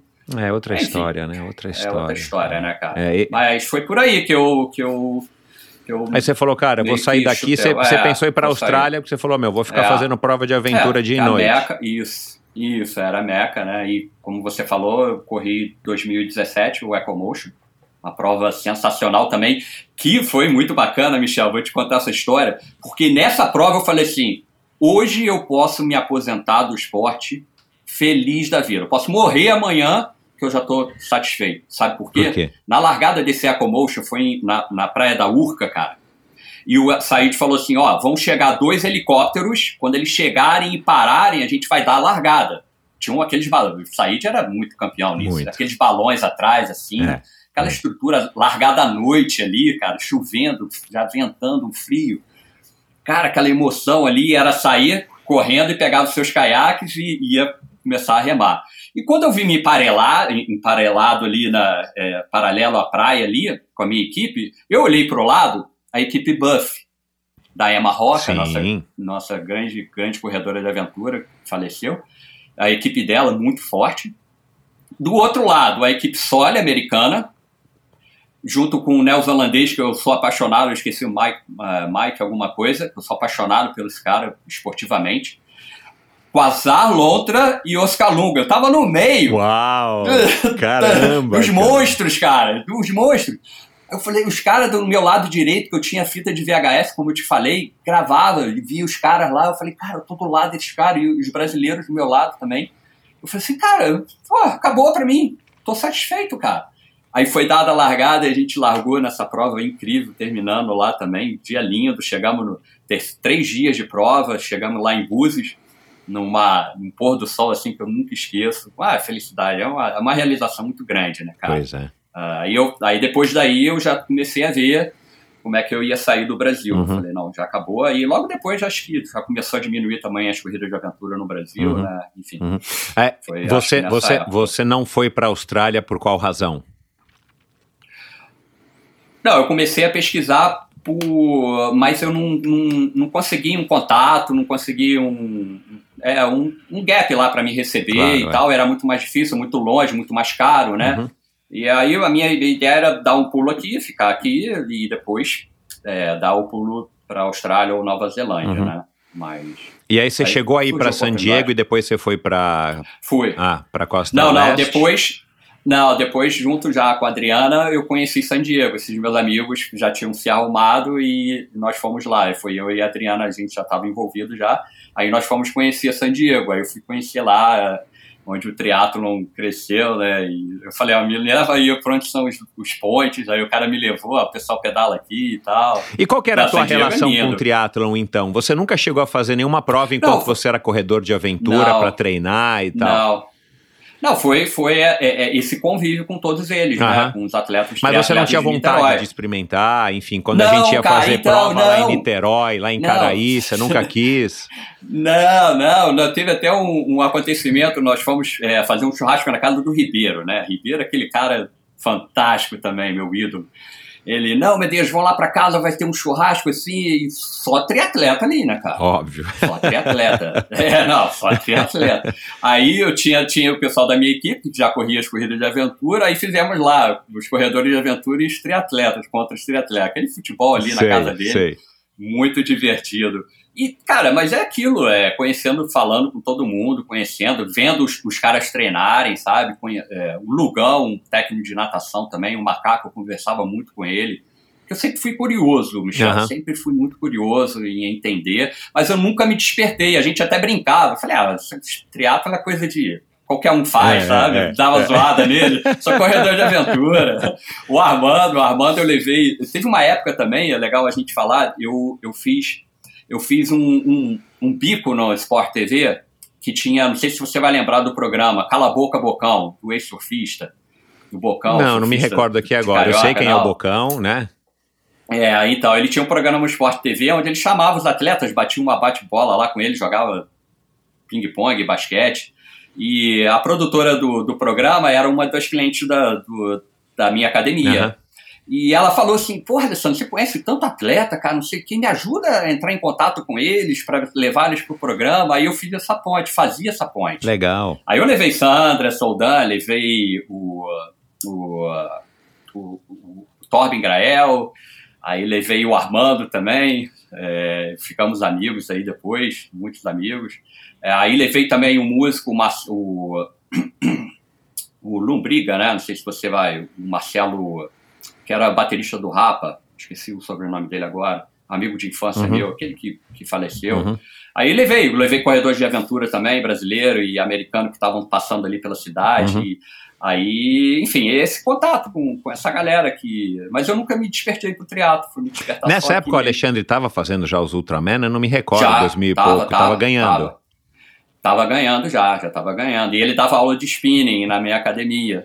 Eu Ah, é, com ele falou que ele, ele pedalava pra caraca de manhã, ainda tinha que dar aula de spinning, caralho, viajava, isso. né? Acho que de Niterói pro Rio, Isso. de Rio pra Niterói, é verdade, ele falou isso aqui. É, é. Ah, é, ele ia pra que legal, cara. pra E- fazer ela E uma dessas Magé, ele academias era a sua, a que você tra- É, trabalhava. isso, é. Isso, isso, isso, isso aí. Cara, olha lá, as peças se juntando, olha lá, isso aí. É. Pô, mas se der tempo eu vou te contar uma aí, cara, que você vai se arrepiar. Não, pode contar, vambora, meu. Conta aí, já conta, porque senão a gente esquece. O, a- é um amigo seu, o Renato, você entrevistou o irmão dele. Ele é cinegrafista, ele faz filmes. Ah, sim, o, o Castanho, claro, é. Puta, já Castanho. combinei de trazê-lo, é, eu conversei com o- Isso, é. ele falou comigo. Ah. Ele que tá filmando o nosso documentário. Ah, E agora em São por isso que tá Paulo- legal pra caraca, Cê- cara. Ah, Por ele não me falou. é. Bom, ele também não sabe que eu Não. ia gravar com você. Não, então, nesse último momento que eu estive aí em São Paulo, nós gravamos mais um pedaço do documentário, aí no- na conversa lá, e ele falou comigo que te conhecia, o irmão dele já passou pelo Endorfina. É, então. Eu falei, cara, eu vou gravar com o Michel. Ah, ele não me escreveu, sábado, é porque eu já né? falei pra ele, cara, calma É. que vai chegar a hora, eu preciso me organizar. Não, o cara é fantástico, tem várias histórias incríveis. E lá no, no, no Ultraman Brasil, agora. Espera só um minutinho, você conheceu ele Hum. nas corridas de aventura? Não, Ah. não, não. Porque ele, Então, ele- acho foi- que ele filmava, né? Ele fez corrida, É, é, ele- fazia filmes. Ele, isso. ele começou a exibir Fazia naquele filmes. canal AXN, né? EXN, que começou É, a passar isso, corrida de XN. aventura. É. Ah, cara, que É, legal isso aí. que é ele, cara. Então, é, olha só esse link, cara. Aí ele que está fazendo. Nesse momento em São Paulo, eu falei que ia estar aqui, mas olha só o que incrível, Michel. Esse cara, ele foi, fez as imagens do Amir Klink numa, numa das expedições dele para a Antártida. O Fernando. Me lembra? É. Não, o- Renato, O, Renato. O, Renato. É, o Fernando é que veio aqui, desculpa, agora eu tô trocando. é. Isso, é. Isso. O Renato, o Renato. Isso. Aí, cara, é, como eu escrevi para você, dentro da corrida de aventura eu conheci um engenheiro, Luiz Carlos, é, Luiz é, Fernando Lastre, engenheiro da Petrobras, é, gerente de projetos, de, é um cara top lá, na, ele que desenvolvia os, os combustíveis para o Amir Klink. E nesse envolvimento com ele, cara, nas corridas de aventura, ele me viu ali liderando, sabe, tentando passar ah, ah, os valores da corrida de aventura para as pessoas, essa coisa assim, é, de, cara, você está num pior momento, mas você tem que saber lidar com aquilo, com essa dificuldade. Ele foi, cara, e chegou para mim um certo momento e falou assim: Medeiros, é, cara, eu vou te apresentar uma pessoa que está precisando muito de, de, de uma pessoa como o seu perfil.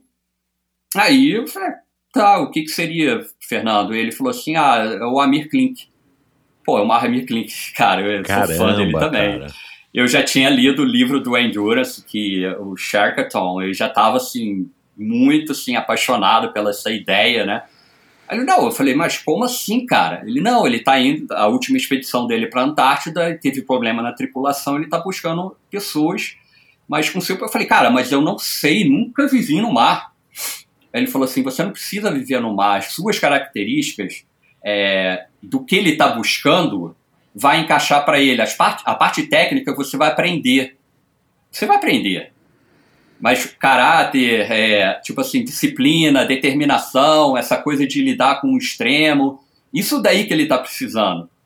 Cara, nós fomos no barco do Amir Klink, cara, mas teve um imprevisto lá, ele não estava lá e estava o cara que trabalhava junto com o Amir Klink também. Aí conhecemos, ficamos é, fa é, falando lá e tal, e ele, depois ele até me trocou uma mensagem comigo, falou assim, ó, o, amigo do amigo, o cara que, que navega com a Amir Klink, adorou você também, falou que você é um cara ideal, mas enfim, não sei porque, não lembro agora, o projeto não foi para frente, eu não fui navegar com a Amir Klink. E nesse momento mas você estava disposto? Antártida, Você estaria disposto? eu iria, claro que eu iria, claro, claro, eu já estava assim, vi- visualizando Puta, que aquilo ali, aventura, hein, Mel? As, não, seria sensacional. Se eu não me engano, a Petrobras não fechou o acordo que ele estava buscando, alguma coisa Ah, dessa tá. forma, que não foi projeto para frente. Enfim, mas eu, eu fiquei muito assim agraciado pela cara, um cara, um alto executivo da Petrobras e me viu daquela as características, enfim, isso tudo assim eu achei muito Ele bacana. reconheceu os valores E o- em você que ele acha que Isso. se encaixariam no perfil do que eles Isso. estavam procurando, né? Perfeito. Aí o Renato foi para a Antártida. E lá no Ultraman Brasil, é, em dois, do último agora, o Renato não conhecia ele, aí conversando com ele, os três dias de prova e tal. E não sei de onde surgiu, eu falei do Amir Klink. Aí Ele chegou para mim, pô, eu fui lá filmar com ele na Antártida. Aí eu contei essa história pro Renato. O Renato falou, cara, que coisa impressionante. Não deu certo lá uma década, quase duas décadas atrás, pra gente se encontrar e eu filmar você. Ia estar no barco com ele, mas tô filmando você aqui no Cara, eu Ultraman, não sabia que Falei, o. olha é, só, eu não cara. sabia que o Renato tinha ido, cara, com o Amir Klink. É, ele foi, ele fez a imagem lá do Amir, da última Caramba, dele legal. pra Antártida. Cara, que legal. O, o Renato tem uma história fantástica com a- em relação a. Não, é então, as cara, puta, aventuras, é, é- enfim. Conversa com ele, Não, sim. gente É. boníssima, cara, gente boníssima. Faz anos que eu não vejo ele. Eu lembro direitinho Aham. quando foi uma das últimas vezes que eu vi ele, mas, cara, gente boníssima. Eu troquei umas mensagens com ele agora, inclusive, né, já por conta do, do, do Fernando, né, o irmão dele. E aí eu vi um vídeo dele no outro dia no, no Sport TV, eu acho, cara, ele fazendo uma viagem solo de moto. A no off. No off, no, no off. canal off. Isso. É, ele fez uma expedição. uma expedição de moto expedição. e tal. Ah, cara, puta, que legal, meu. Pô, eu preciso trazê-lo, cara. Se ele estiver ouvindo, né, É. o, o Renato, eu vou te Uhum. trazer, calma, cara, que é um por semana só, a fila que ainda tá longa, mas. é, cara, que bacana, cara, que legal. É. Meu, eu. Coincidência, né, cara? Então, cara, que coincidência, cara. Eu vou te falar. Coincidência. Eu não sei se você ouviu minha conversa com a Tamara Klink. E, Ouvi, e também claro. foi sugestão de um ouvinte. Aí minha filha conhecia a Marina Klink, e aí fizeram uma ponte, né? Minha filha e a Marina são mais ou menos da mesma idade. E, cara, putz, eu me amarrei, cara, porque são histórias É, que saem um fantástico. pouco daquilo que eu tô acostumado. Por isso que eu gosto da corrida de aventura, porque eu fiz corrida de aventura há três anos e parei. E, e a história da, da, da Tamara, né, sendo filha do Amir e tendo feito essa última É. velejada dela da Europa pra cá, eu falo, meu, cada aventura bacana, cara, meu, como a gente É. tem possibilidade ainda no mundo de, de vivenciar, Isso, de experimentar, explorar. e, e eu tô aqui compartilhando não só a sua, mas a da Tamara e de tantas outras pessoas que passaram por aqui. Quero compartilhar, então, a do, do Renato Castanho, vamos lá, em breve eu chamo ele. É. Mas enfim, cara, agora vamos lá. Aí você foi pra New Jersey, começou a morar lá, e aí você participou também de algumas corridas de montanha, de dessas provas. de- essas provas de multiesporte, o que que são? São tria, triatlons, vai? São, É. são tipo triatlons, mas com mais ou menos modalidades que variam? Não, então, é, em vez de você nadar é, como um ex-terra, você descia rio de caiaque. Aham. Aí pegava a mountain bike, fazia o trecho de mountain bike, depois corria pelas trilhas. Ah, tá. e Então não eles dá pra chamar de triatlon, chama de multiesportes. Multisport, eles faziam muito isso. E numa dessas provas, numa dessas provas em, na Pensilvânia, se eu não me engano, tinha chovido bastante e o, eu, a organização cancelou por causa do rio. O rio ficou é, im- im- Impraticável, impossibilitado de, de praticável. Aí é, um amigo meu falou assim, cara, vai ter o meio Ironman de Poconos aqui também, né? Muito próximo da gente. Você já nada, você já pedala. Foi daí que surgiu que eu entrei no triatlon. Aí eu falei, ah, vou lá fazer um meio. Era um meio Iron. Eu falei, ah, já tô treinado mesmo. E vo- Comprei você nadava numa, num, num ritmo de treino ou você nadava esporadicamente? Esporadicamente, nada assim, Aham. pro triatlon, Aham. né? Aí, em 2012 fui online, comprei minha bicicleta, que eu tenho até hoje, online, sem bike fit, sem nada. Uma Cannondale de meio que fibra de, de carbono, de alumínio, sei lá que é aquilo. E fui fazer minha primeira prova de Iron, aí gostei, cara. Gostei, achei bacana. A, a questão de você- só você fazer, não ter uma equipe, né? Facilita, né? Assim, é mais facilita prático, né? demais. E o fato de não ser Aí, imprevisível em termos de será que eu vou chegar, será que eu não vou chegar, será que eu vou me perder, acaba, né, foi, Isso. foi igualzinho a Marisa, Ah. cara, relatou aqui, ela numa Então, época da vida dela também, foi ela falou, eu vou fazer triatlon porque a coisa de aventura, eu não sei se eu vou dormir em casa hoje, então é melhor eu, eu largar no Ironman, que eu sei que à noite eu vou dormir na Isso. minha casa, do que, É, né? por aí. foi facilitador. Aí eu me, me ingressei no, no triatlon e tô até hoje, Michel. Viu, agora, é, só aquele parênteses, quando é que você conheceu a Aham. Cris, cara? A famosa Cris, Cristina Cris de Carvalho. numa é. prova de, na, de North Face, 80 quilômetros nas montanhas de Bearmont, em Nova York. Eu tava lá no aquecimento, ela viu a bandeirinha do na Brasil. minha camisa. É brasileira, aquela coisa de Cris, né? Claro, é. Ah, abraça dele, como é que tá? Você mora aqui, aquela coisa toda, isso antes da largada. Uhum. Eu falei, Cris, é a minha primeira vez que eu vou correr é 80 aqui, me dá umas dicas aí. Ela já tinha voltado lá, já tinha ido umas três ou quatro vezes. Ela falou, ah, vem no meu ritmo. Falei, ó, eu esbarrava, eu esbarrava muito contigo nas corridas de aventura, mas a gente nunca teve um momento, Aham. enfim. Eu via sempre ela, ah, mas como é que você segue a Cris, cara? Não tem jeito. Aí chegou um certo momento, eu falei, vai, Cris, depois a gente se fala. E ela sumiu naquelas trilhas lá. Cara, e, aquela menina era. e, se eu não me engano, se ela ela ficou top 3, se eu não me engano, top, top 5, alguma coisa assim. É, aquela menina Depois a era. gente celebrou junto. duro Não, de era campeã. E, e a simpatia, É. né, cara? Pessoa fantástica. É. Aí eu fiquei envolvido também, Michel, aí uns três ou quatro anos só fazendo corridas de montanha. Que também, é- Bem essa eu nunca participei, também. cara, assim, não tive a possibilidade ainda.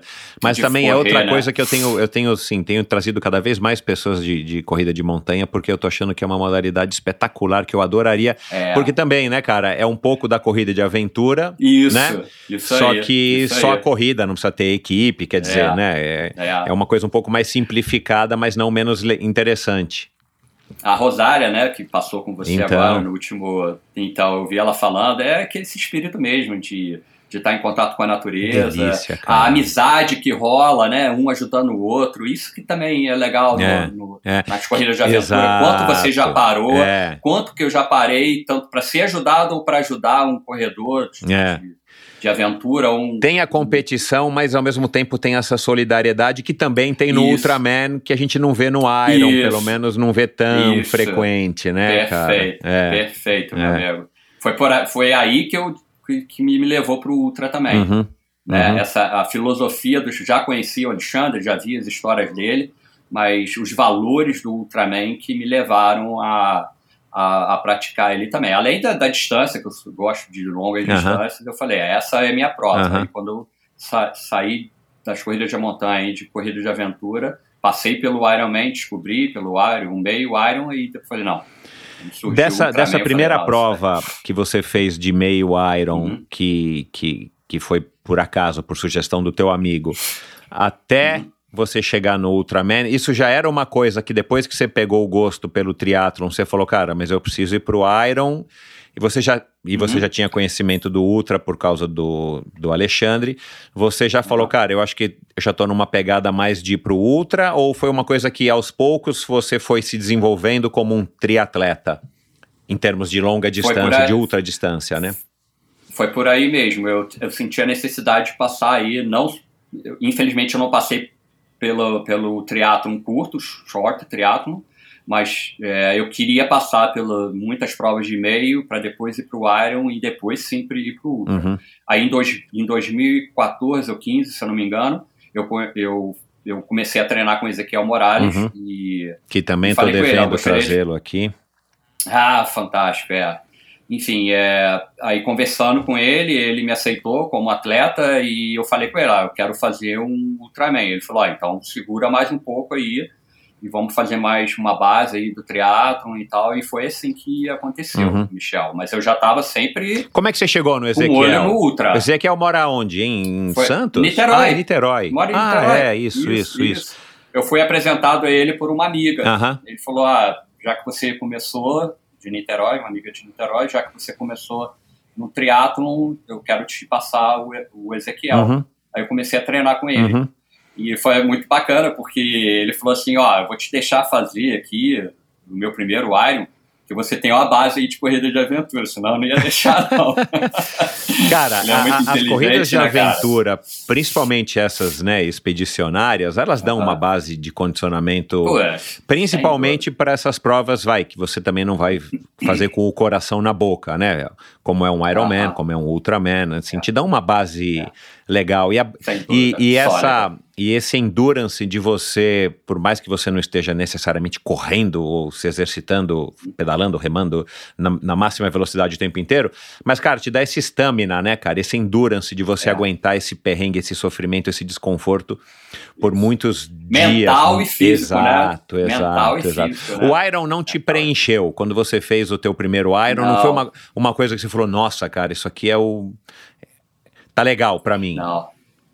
Não, não. Tanto que meu primeiro, minha primeira sign-up para um Iron foi em Cozumel. Aí o Ezequiel, mas pô, logo Cozumel, cara, você vai pegar um vento lá na bicicleta que vai te sofrer. Ah, cara, pô, é aquela história do, do, do endurance, do, das corridas de aventura. Falei, ah, não, Ezequiel, vamos lá fazer esse Iron aí. Aí foi meu primeiro Iron, a natação, eu não sei se você já nadou lá, é, foi a, a natação mais bonita, do, pra mim, a natação mais Ai, bonita. que legal, cara.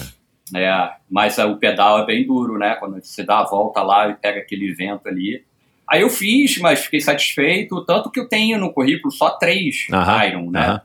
O segundo eu fiz em Maryland e o último agora foi no Brasil. Floripa. Aham. Então, é, em Floripa. Então eu não tenho muita história no Iron porque não me cativou mesmo, sabe? Uhum. Não, É uma preparação para o que você encheu. gosta mesmo, que é o, que é É. o Ultra, né? é a Ultra. Aham. É, a Ultra me enche, me enche os olhos pela proximidade também das características das corridas. E você veio fazer agora. esse Iron em Floripa, no Brasil, para conciliar também com a história do documentário e com, sei lá, rever a É. Foi. família? Ou você também tinha essa vontade, puta, cara, eu preciso fazer um Iron em Floripa, que é um lugar legal para fazer uma prova, né, para os nossos padrões brasileiros aqui, né? Não, fantástica a prova. Eu me apaixonei pela prova. Mesmo sendo uma prova bem desafiadora do último ano, né, cara? Aquele vento, aquele frio lá, caramba. É, eu, tinha, eu tinha outros compromissos, né, para Aham. encontrar com outras pessoas e, e surgiu a oportunidade de eu estar indo pro e nunca tinha corrido, como você falou, nunca tinha corrido É. uma prova no Brasil. E sempre falaram que a prova do Brasil é espetacular e, E é, é mesmo, é. né? E é mesmo. Mas eu já estava cansado, Michel. Eu já estava ali com. Cara, desde 2000 e, e desde a pandemia eu estou fazendo muita coisa de muita distância, muito longo, muita coisa. Aí sobrecarregou. Uhum. E antes de ir para o Iron, eu, eu já tinha decidido com o Ezequiel, vamos lá curtir a prova, vamos lá fazer. E foi isso que foi feito. Uhum. Encontrei com todo mundo, vi a prova, encontrei com vários atletas Ultraman lá, é, companheiros, foi muito bacana, muito legal. Cara, conta como é que foi o teu primeiro Ultra na Flórida. Foi em 2016, né? Não, no Brasil. Ah, o teu primeiro foi, no Bra- Brasil. foi no Foi Brasil, o um B. B? É, foi o B515, foi Ah, o segundo, legal, segundo ano, segundo ou terceiro ano do UB. Que ano? É, eu 2016. Ah, eu achei que tivesse sido na 2016. Flórida, tá. E aí, cara, Ah, como é que foi? 2016. Ah, eu não tinha ideia do que era um Ultraman, né, cara? aquela, aquela coisa que o esporte vai te ensinando, vai, seja humilde, seja humilde. E com essa, essa experiência das corridas de aventura, eu, falei, eu olhei as distâncias e falei, ah, cara, isso daí não é nada que a gente fazia até próximo disso, né? Não é nada demais, né, cara? Mas eu não tinha a mínima ideia do, do Michel. E eu treinava ainda em Jersey, morava em Jersey, e no final ali, novembro, né? É, outubro, novembro, eu já já estava com muito frio, saía para treinar na neve. Ali era, é, foi bem difícil. Treinava de mountain bike na neve. Eu vi uma Quando foto no teu no Instagram, Brasil- você num, meu, num É. lugar que não dá pra pedalar, cara. Você com a tua mountain Não pra bike lá. Isso aí. Aí eu cheguei, levei uma grande surra da prova e aí me apaixonei mais ainda, né? Me apaixonei. Falei, essa é minha prova. Aí a questão do companheirismo, né? O lance da família, de você ajudar o próximo, o amor, né, cara? Isso, todos os valores que o UB. E os caras da UB são sensacional, organizado pelo Alexandre Ribeiro e pelo Alexandre Luna. E, cara, é, é fantástico. Aquele, aquela prova ali, eu recomendo todo mundo a fazer.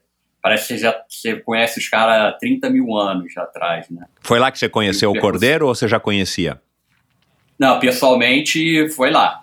Foi lá. Até então, ter a honra de correr atrás do lado de Cordeiro, ter conhecido é, outros é, triatletas lá, né, cara, é fantástico, cara. Foi. É, se- sempre quando eu vou ao Brasil é, é maravilhoso correr essa prova, cara. É, a, prova a é impressão que eu tenho, e o, e o Pedrão que me conta muito, e os outros convidados, né, que já passaram aqui pelo Endorfina, é que realmente essa, é, uma, é, um, é um pequeno grupo, parece que é um pequeno grupo de amigos que se encontra lá para fazer essa É. prova junto com seus familiares, os staffs, os amigos, É. os treinadores, né, cara? Você vira amigo de todo mundo, cara. E a, e a frase de, do, quando você vai pro Ultraman, né? Quando você recebe no Mundial, você recebe a sua placa, né? Que você finalizou a prova, tá escrito isso, né? Que uma atleta sintetizou tudo que é o espírito da prova. A gente chega como estranhos, competimos como amigos e nos despedimos como irmãos. Esse que é o espírito do legal, Ultraman. cara. Que legal. É, cara. É emocionante, cara. É uma prova. Me arrepio e me emociona até agora. E me diz uma coisa, cara. Quando você fez esse primeiro Ultra, o IB515, que você disse que tomou uma surra da prova, é, você falou, cara, agora eu preciso voltar, né? O meu primeiro triatlon foi assim, eu fui lá pra Aquidauã, em Angra dos Reis, fiz um short. Tomei uma surra, É, falei, meu, preciso voltar, porque, meu, né, um monte de gente me passando, pô, eu falei, cara, eu, eu, né, eu era moleque, eu falei, cara, jogador de polo aquático, falei, meu, não é possível, cara, eu preciso voltar pra isso. É, aí você voltou, né, e hoje você já fez seis, tá a caminho do teu sétimo, já foi pra dois é, mundiais, né, que é o, né, igual das provas de Ironman, né, também lá em Kona e tal. É, você sossegou nessa distância ou você tá tipo já pro Daniel de Oliveira, pro Sérgio Cordeiro? Não, agora eu vou fazer o triplo, vou fazer o, o quíntuplo. Como é que tá? Ou ainda você acha que você tem, enfim, você tem que dominar a distância de uma maneira melhor? Porque para você hoje concluir não é um grande desafio. Você já concluiu seis, você nunca deixou de concluir nenhum, né? Você tá já nessa vibe de tipo, meu, você também é o primeiro ultra triplo Ultraman carnívoro, o primeiro quíntuplo Ultraman carnívoro, ou você ainda tá sossegado no, no Ultra? Não, tô sossegado no Ultra. É, o primeiro eu levei a surra, o segundo eu fiz aqui na Flórida, já Ah, fui bem tá. melhor Aham. e, e- e sempre tentando melhorar, tentando melhorar, Aham. tentando melhorar, Aham. Michel. Sempre tentando. Sempre vai aperfeiçoar um pouquinho. Tem um ponto Tanto que pra a minha você me- que é um ponto assim chave pra você, enfim, que te, que te deixa ainda, vai, intrigado, puta, eu preciso melhorar? É a natação, é a bike, é a, A- corrida ou É a bike, a, é a, bike. A bike, sou muito ruim em bike ainda, Aham. muito ruim. Aham. É, assim, quando eu vou correr no Brasil, tem aqui, eu tô na Flórida, não tem altimetria, né? Uhum. Não tem altimetria, você pedala no plano. E sempre no Brasil, no Mundial, sempre tem a, a elevação, né, cara? Então sofro bastante putz, quando tem A Rio Santos é maravilhosa, Mesmo- mas, cara, é, é impiedosa, cara. É, ali pra fazer uma isso. prova longa. É, um sobe e desce ali, então a- a- eu preciso melhorar a bike. Uhum. Mas eu estou satisfeito. É, no Brasil, eu, o último agora, eu fiquei em quinto lugar lá e estou muito satisfeito com isso. Não, não pretendo. é, eu pretendo, é óbvio que você vai querendo melhorar, né? Mas o resultado nunca foi, ah, você tem que ficar em terceiro, tem que Aham. ficar em segundo. Uhum. é, enfim, nunca foi o meu objetivo. Foi sempre estar melhorando, Uhum. sempre melhorar. Não, e o É. barato, eu imagino, né, de quem faça o Ultraman, é exata, mesmo acho que o Alexandre falou isso, né, que ganhou seis vezes, né, o Mundial, Aham. é, é você tá lá participando e curtindo, né, aquela, a, a vibe Isso. da prova, do, do pós, do pré, a largada ali no Isso. escuro, todo mundo ali juntos, né, que, É. que, que aí sim, né, cara, é uma experiência completamente diferente para um triatleta é, até um Ironman, porque a largada é aquilo lá, né, cara? Você se encontra na praia, larga e pronto, acabou, vai ter a chegada. Essa história de você ter que estar no dia seguinte para largar e la- larga de bike no segundo dia e no terceiro bike, dia é. larga para uma corrida, é outro astral, né? Os vídeos são É muito legais, astral. os vídeos, acho que não sei se é a Sandra que faz lá pro Alexandre, ela é fotógrafa, né? Aham. Mas os vídeos é que a gente assiste né? são muito legais, É. cara, assim, sei lá, eu sou suspeito para falar. é, é, é, é, a gente é suspeito para falar, mas é isso que você falou, é o espírito da prova, de todo mundo estar junto, a gente sempre se, se abraça antes, né? Porque é um grupo muito pequeno, né? Ali são no máximo 30 malucos juntos, né? Uhum. Então você faz amizades aí, tem amizades aí muito sólidas dentro da, da comunidade de Ultraman. Uhum. E é, cara, tem que fazer. Tem que fazer. Não dá para descrever, tem que ir lá fazer, né? E se preparar bastante. É uma, uma prova de espírito. É físico, é óbvio, você vai ter que ter a base física, mas é uma prova de espírito, é uma jornada, Uhum. né? É uma grande jornada que começa desde quando você é aceito passar por todo esse treinamento, negociar com a família, negociar com o seu trabalho, negociar com todos para você chegar lá. Eu sempre falo que eu sou muito satisfeito já quando eu estou na linha de, de, de, partida de qualquer prova, Michel. Qualquer prova. Porque o atleta amador e o profissional, eu sou, tenho uma admiração muito grande pelos profissionais, e o atleta amador tem outras coisas que, que, cara, se o cara não for determinado, ele fica no meio do caminho. Exato. E muitos, né, Michel? É. Talvez você já deve ter ouvido eles são aceitos para provas de Ultraman, mas não conseguem, infelizmente, negoci é, negociar com a família, é. com o trabalho, é. e abandonam a, a, candidatura, né, e não podem correr a prova, Uhum. porque é bem, é bem puxado. mesmo. É, não, não, não é fácil, cara. O triatlon É. é uma modalidade que, sei lá, a partir já do, do meio Ironman, eu acho que já não é uma modalidade É, que você precisa ter negociações em casa, É, não em tem casa, jeito. E o. Ultra ainda tem essa questão, né, cara? Assim, o Iron, você chega lá com as suas sacolinhas, né, com a bike, você Aham. entrega tudo e o Galvão resolve lá todos os teus problemas, né? Só não Isso, faz a prova aham. por você. Agora, o, a- o Ultra não, né, cara? Você tem que ver quem que vai ser teu staff, cara, o que, que você vai comer, Isso. né? Pô, precisa ter um carro, quer dizer, cara, é, é- aí, aí, É o planejamento. aí entra, né, cara? Aí entra um pouco da corrida de aventura, né, cara? Que você Isso. precisa ver, cara, quem é que vai ser meu staff, o que, que eu vou ter aqui pra comer, Perfeito. cara, o que, que eu vou comer no segundo dia, onde é que eu vou dormir direito, vai ter massagem, não vai É. ter. Quer dizer, é, é acaba sendo um mix, né, cara? É, o planejamento que a gente falou lá nas corridas Que é legal, mas, mas demanda, né, Não, cara? É legal, mas demanda. Demanda. demanda, né? Eu imagino você saindo dos Estados Unidos tendo que vir para o Brasil para planejar isso, cara, Uhum. porque quando eu vinha É. para São Paulo fazer as provas lá do Extra Distance, eu não sei se você se recorda também, 2003, 2000, Lembro, lembro. de 800 quilômetros de bicicleta, cara, putz, apesar de ser a minha cidade, eu não morava aqui, então tinha que me, me- resolver com um carro, meu irmão vai dirigir, tudo, aí né? minha cunhada vai fazer não sei o que, eu vou dormir na casa da minha mãe. Cara, é legal, mas claro, né, demanda, né? logística. É, demanda, A né, logística. cara? Você não tá só preocupado em treinar e esse conforto que também é legal de você chegar no Ironman, entrega tuas sacolinhas, entrega tua bike. É. E você sabe que de X em X quilômetros vai ter alguém te dando uma É. barra, um energético, uma Coca-Cola, quer dizer, né? Ô, ô, Alessandro, e uma curiosidade, cara, eu não sei, eu acho que o Ivan Albano, acho que já fez algumas, alguns ultras, né, na Flórida, eu não lembro se eu, se eu perguntei isso pra ele. Eu fui apoio dele. Ah, você foi apoio dele aqui? Aí? O, Fui, o Ultra, fui, fui. o Ultra da, da Flórida ele também tem esse mesmo espírito, porque eu acho que já houve uma discussão, ou eu já, já participei, já ouvi, que tem essa questão de que o, o para ser um Ultraman, Ultraman, sei lá, validado pelo, pelo Ultraman da, do Havaí, precisa ter alguns pré-requisitos nesse sentido, né, É. cara? De ser uma prova familiar, de ser uma prova com alguns padrões. O da Flórida é assim também? É, para você chegar no Mundial, você tem que correr uma prova da bandeira do, do, Ultraman. Que- Que, Que a do é Alexandre não Flórida- é ainda, né? Ah, não é ainda, É. é, isso. É, é a Flórida, Canadá, eles abriram uma agora no Arizona. Se não me engano, tinha mais uma, Uhum. não tô lembrando. Acho que não. São Enfim, aí poucas, você tem né? que fazer essa, finalizar, é, finalizar ela e você pede a candidatura, Uhum. né, para você correr o Mundial. E, mas, não, o espírito Ultraman você vai encontrar no Brasil e no Mundial. Na Flórida, Não é. você não, Ah, não, não eu é. achei que fosse. Não é, Já achei que não fosse é. um pré-requisito. Você faz ali, você faz ali uma, uma amizade ali, mas os organizadores eles são bem rígidos em tudo, em tudo, tudo, tudo, tudo, tanto que É, o esse- Albano teve um o problema, Albano, né? É. Teve um problema de É. você no stop sign, você tem que parar no stop sign mesmo. O Marcão falou isso lá no Mundial. Você tem que parar, cara. Se não parar, tem fiscal, sempre tem alguém escondido. E, enfim, e vai te pegar. Então, o pessoal da Flórida é bem rígido em quanto aos re- regulamentos da prova. Eu acho que tem que ser por aí, porque por segurança também, né, Michel? É. E eu, eu- eu- contar uma história aqui bem bacana quando eu corri com o Albano na dupla maratona, né? Cara, aí que você vê o alto nível, né?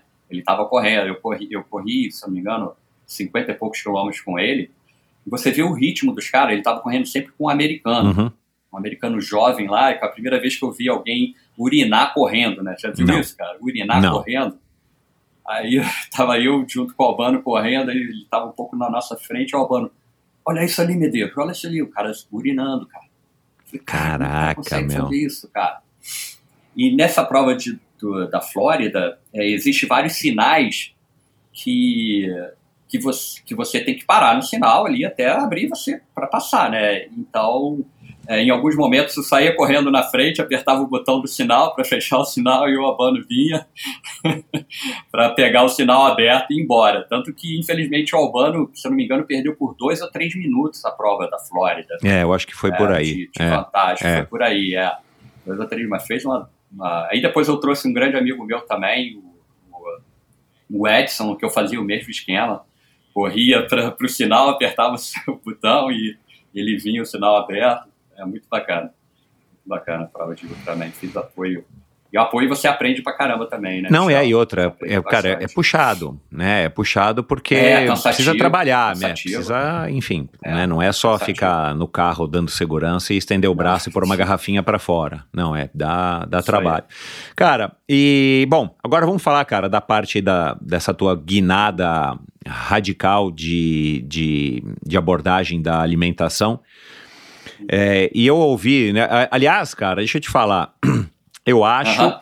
tenho assim, quase certeza de que você é o convidado que eu recebi no Endorfina nesses cinco anos, 300 convidados, que mais, que mais podcast participou. Além de você ter o seu próprio, né?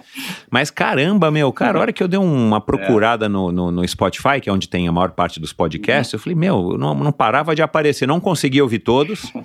Ouviu do claro. Prota, que aliás, o, o, podcast do cientista do esporte, cara, que você fez com ele em duas partes, foi legal pra caramba, né, cara? Porque ele te acompanhou, cara. E, e, a produção, Isso. né, cara? Nada como o cara ser um prota, é. né? A produção legal pra caraca, cara, com os clipes de áudio. Aí Fantástico, ele volta é. e Ezequiel participando e a tua nutricionista. Pô, é. foi muito legal. É. Recomendo também, Cientista do Esporte, é um podcast bem legal e o, o Alessandro participou de, desse episódio duplo. É, mas enfim, cara, é, e foi isso que eu acho que eu ouvi num dos podcasts, essa história da tua barriguinha que te incomodou. E eu fui lá ah. no, no teu Instagram, eu acho que eu vi ah. a foto. Você viu, né? É, de fato, é aquele, aquela barriguinha estufada que é de fermentação e tal. Mas não é uma barriga, né, cara? Assim, cá entre nós. mas cada um tem a sua vaidade, né?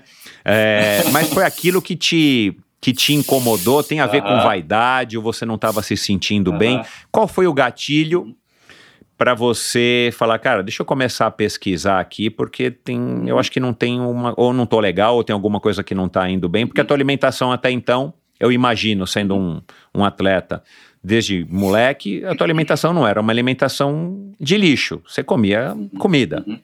E de repente, né, por conta dessa imagem, se é isso mesmo que eu entendi, você falou, cara, putz, aí você partiu para esse caminho do paleolítico, low carb, por aí vai. Queria que você isso. resumisse um pouco aí o, o que ah. foi o gatilho e, e, e, como é que foi essa mudança e por que que você foi para essa dieta e não para outras, sendo que existem um milhão né, de dietas ah, hoje, principalmente aí nos é. Estados Unidos, é. que é o berço, acho que, das dietas, né?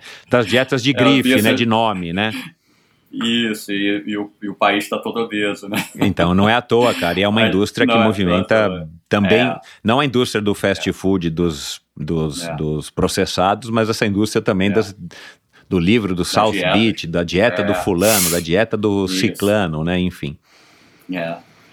Ah, então vamos lá, Michel. É, primeiro sobre os podcasts, né? Porque a gente fez uma coisa que é uma coisa inédita, né? Você é preconizado hoje na literatura, nos guidelines, nas diretrizes, que o atleta ele deve consumir bastante carboidrato é. para você ter performance, para você pelo menos finalizar a prova. E quando a gente jogou isso por terra, né, vários podcasts me chamaram, principalmente podcasts da área médica, né, médicos que fazem podcast, enfim. E a gente fez aí uma, cara, eu também perdi a conta. muitos, muito, cara, mas muitos. Eu arrisco dizer que mais de gente. 10.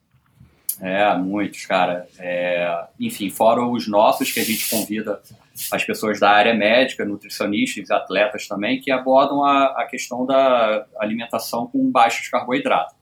Essa foto, Michel, foi que me despertou sim, mas não foi a questão de vaidade, porque eu senti na pele nesse Ultraman Brasil que principalmente na dupla maratona eu ia pedindo ao meu staff para ver onde eu poderia é, evacuar. Simples já que também é uma você precisa ter uma organização, né, cara? Você não pode parar em qualquer é, lugar.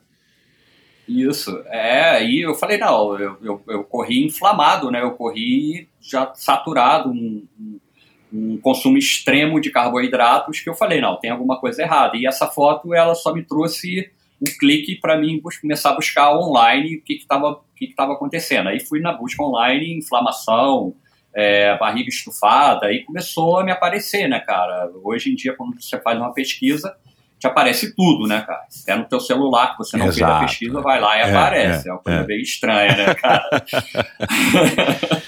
aí foi por aí, foi, foi descobrindo. Primeiro veio os gringos falando sobre baixos carboidratos e tal, e depois eu descobri um podcast que a minha nutricionista é, fazia, junto com outro rapaz, em onde ela levou um médico é, brasileiro, o Dr. Souto, que falou, começou a explicar sobre essa questão das abordagens de baixo carboidrato.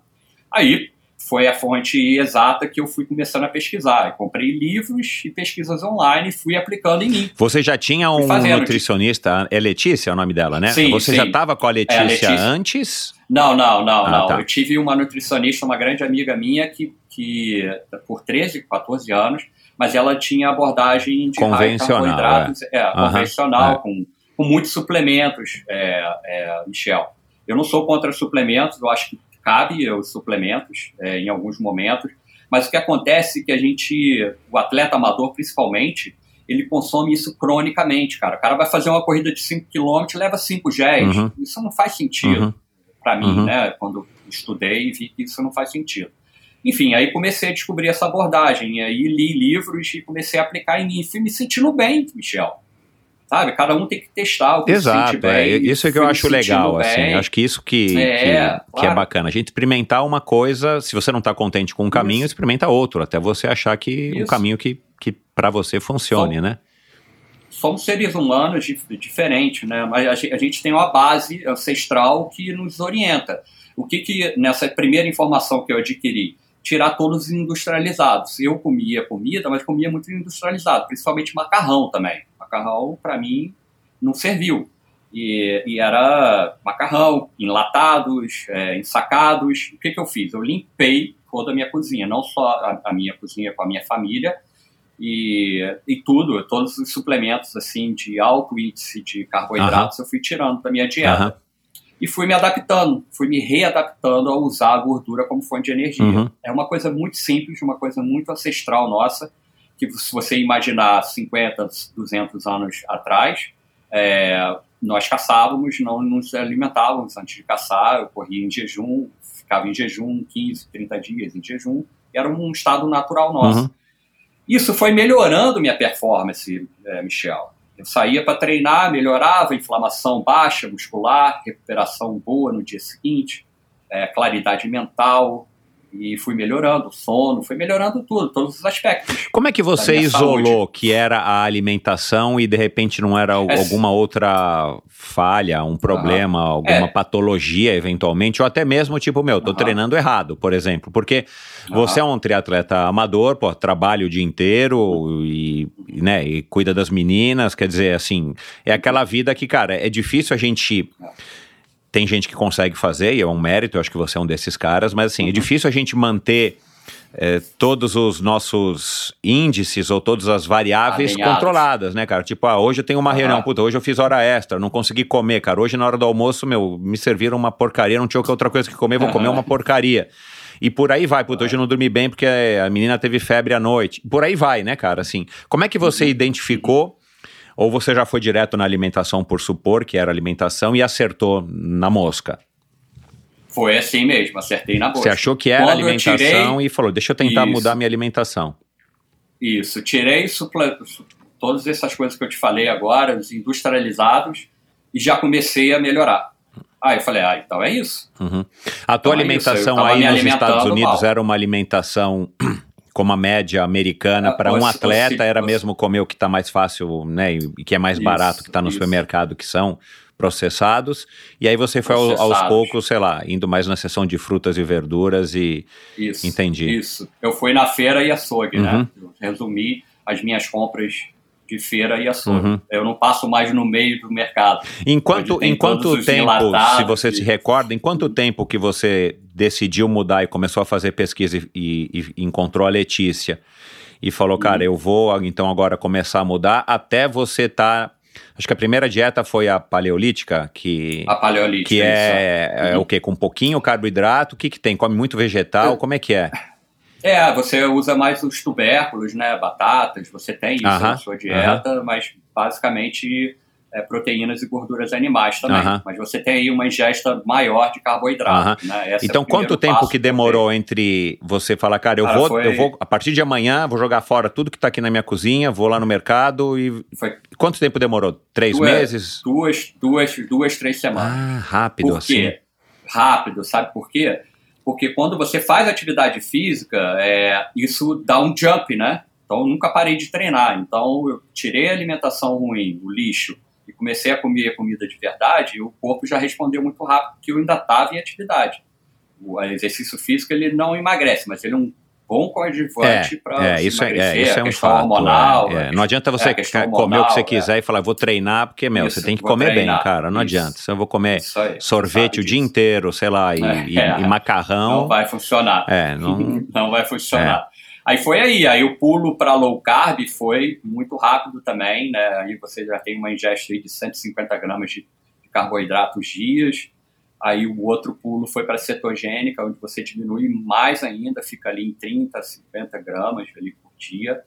E é onde eu fui me sentindo muito melhor, cara. Fui me sentindo, foi tudo testado, foi tudo é, feito assim numa escada progressiva. Mas uma progressão a rápida, Letícia- pelo que eu tô entendendo. É, numa progressão rápida, foi, foi numa pro- progressão bem rápida. E não só junto com a Letícia, vieram outros médicos, né? Hoje tem vários médicos que me acompanham, me ajudam, me ajudaram, me ajudam até hoje a descobrir essas coisas, né? Então, muito E, estudo, tu- e toda essa conversa. descoberta é justamente porque você não estava só querendo fazer uma maratona ou você não estava só querendo treinar para um Ironman, com todo respeito. Você estava querendo sempre fazer Foi. o ultra porque você já tinha feito o primeiro e falou, cara, ano que vem eu tenho outro e eu não quero É. parar de treinar Não, para foi- dar tempo de me adaptar e nem quero tentar Né? não errar na nutrição. Legal essa sua pergunta, porque desde o início, Michel, a gente estava tentando descobrir o que estava acontecendo comigo em prol da ciência, vamos colocar assim. Por eu ser muito curioso, sempre voltado aí para performance também, nós começamos a fazer vários laboratórios aqui, exames de sangue, tudo que você imaginar aí, nós começamos a fazer lá desde 2020, antes da pandemia, bem antes da pandemia. Então, todos esses médicos me pedindo recomendação de exames e a gente foi descobrindo isso daí, né? Foi por aí. Então, o nosso documentário, que a gente pode estar falando lá na frente, ele vai estar sempre correndo ao lado da, da, da ciência, né? O que, tá, o que aconteceu, Michel, o que acontece hoje, é que a gente se afastou muito do que nós seres humanos, humanos foram feitos, né, cara? Para comer comida, cara. O, o americano aqui, ele tá 80, 86% são metabolicamente doentes. O que, que é isso? A pessoa só come lixo É. durante o dia, durante a É. noite, enfim. Então, eu só resgatei, cara, uma coisa que nós somos biologicamente programados para fazer, uma gestão baixa de carboidrato e a maioria com a fonte de proteína e gordura animal, né? Por isso que muitos acham que eu estou fazendo absurdo. Eu fui no, no podcast do, dos Excepcionais, do Marcelo Toledo. Aqui não foi, é, que agora já foi ao ar. Enquanto a gente está gravando, ele não foi ao ar, Foi porque eu ar. quis ouvir. Não, não, é, não. Isso. É dia 25, se não me engano. É, eu falei isso com ele. Eu falei, cara, eu, eu quando eu fui pro Iron também, que o, o Tree Sport Magazine fez uma matéria comigo que eu corri em jejum e só consumi sais minerais, é, veio vários triatletas é, falando, falando coisas assim agressivas, falando que eu estava tentando me mostrar, mas nada de que nós somos programados para ser feitos, cara. Nós somos seres humanos que somos programados a queimar a gordura como fonte de energia. Eu não tô querendo. Eu acho que o cara que comer carboidrato ele pode comer. Se o cara quiser se encher de, de produtos químicos, ele pode fazer, mas isso é uma coisa natural do ser humano. Eu não fiz nada diferente do que fomos É, programados. é, talvez aquilo que a gente falou Né, no cara? começo, né? O natural para o ser humano há 50 mil anos ou há 20 mil anos era Uhum. só comer o que tivesse à disposição, que era a carne, porque é o que sustenta, né? É, E carne e vegetais, é. cara. A gente não é- eu não sou contra carboidratos, os carboidratos são essenciais, mas hoje eu me encontro na carnívora, mas é, não são essenciais, desculpa, o carboidrato não é essencial para a vida humana. É, muitos, muitos não sabem disso, né? Os três macronutrientes, o carboidrato, se você ficar sem, você sobrevive normalmente, tem uma saúde plena, Uhum. né? Mas muitos acreditam que carboidratos são essenciais, mas não Uhum. são. É, então, é isso que você falou, é feira e açougue, cara. É o que seus avós faziam, né, o, o Michel? Seus avós, infelizmente, não tinham, felizmente, não tinham um whole food, né, a rede de mercados aqui de, de grãos, né, de muitos processados, muito processados também, que você encontra no whole food, né. É, eles iam na feira, né, e no açougue. É, basicamente tinham uma, uma, uma, saúde plena, né, viviam bastante. Hoje em dia, o, o que eles estão culpando é uma alimentação natural, as, as, as doenças hoje em dia, diabetes, pressão alta, Alzheimer, é, autismo, estão culpando uma coisa que não é culpada, né? São os processados. Um, um mundo é, poluído que a gente vive, né? Você falou aí, quanto mais próximo do natural, é, melhor para você. Melhor para você. Hoje a gente pode estar falando aí do, do ground, né? No ground é uma prática muito fácil de você fazer. A gente está sempre encapado, sempre com uma bota, sempre com um sapato. A gente não encosta mais na, na, na terra, na grama. Isso é um isso a gente perdeu. E nós somos animais que tocam a terra, que mergulham na água, no mar, enfim. É... E a gente está perdendo isso, né, cara? Uhum. Ô, Alessandro, é, eu já recebi aqui a Eli Lamego, que é crudivorista, que eu não sabia que existia, né? Ela só come vegetais. É, eu ouvi o podcast dela, eu lembro. Come quilos de vegetais por dia e uhum. na época ela ainda era uma corredora, não sei se ela está correndo ainda, uma corredora bem magrinha, uhum. super campeã rápida, uma mocinha uhum. super legal.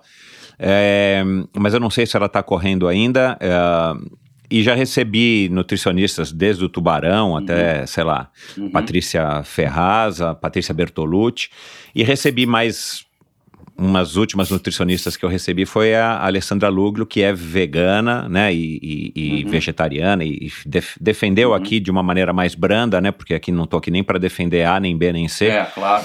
Mas é, uma das coisas que eu conversei com a Alessandra Luglio foi exatamente essa uhum. questão do comer também é um hábito cultural, também envolve cultura, né? Tem a comida brasileira, tem a comida americana, tem a comida uhum. italiana, uhum. tem a comida francesa, tem a dieta mediterrânea e por aí vai. Uhum. É, como é que foi para você também vencer, ainda mais você morando nos Estados Unidos? Foi uma das coisas que me chamou a atenção. Uhum. Eu falei, cara, o cara tá nos Estados Unidos, na meca do fast food, né? Eu tive agora com o, o, o, Pedrão aí, né, no meio do ano, cara, e, é, e cara, é, meu, é difícil, cara, você tem que ir num Whole Foods, a gente que não, não tinha casa e tal, você tem que ir no Whole Foods para ter um buffet que pelo menos tem alface, mínimo tem milho, é, tem beterraba, mínimo, é, meu, eu adoro beterraba, isso. cara, era difícil de eu encontrar beterraba para comprar no mercado.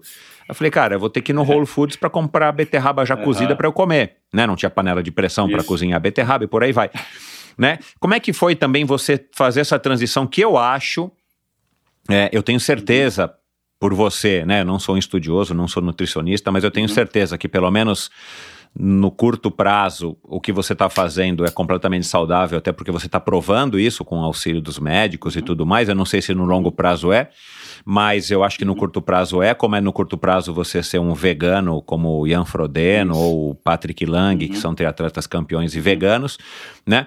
Mas é, o, eu acho que o mais difícil, cara, e nós conversamos isso, eu, Alessandra Luglio, e queria conversar com você.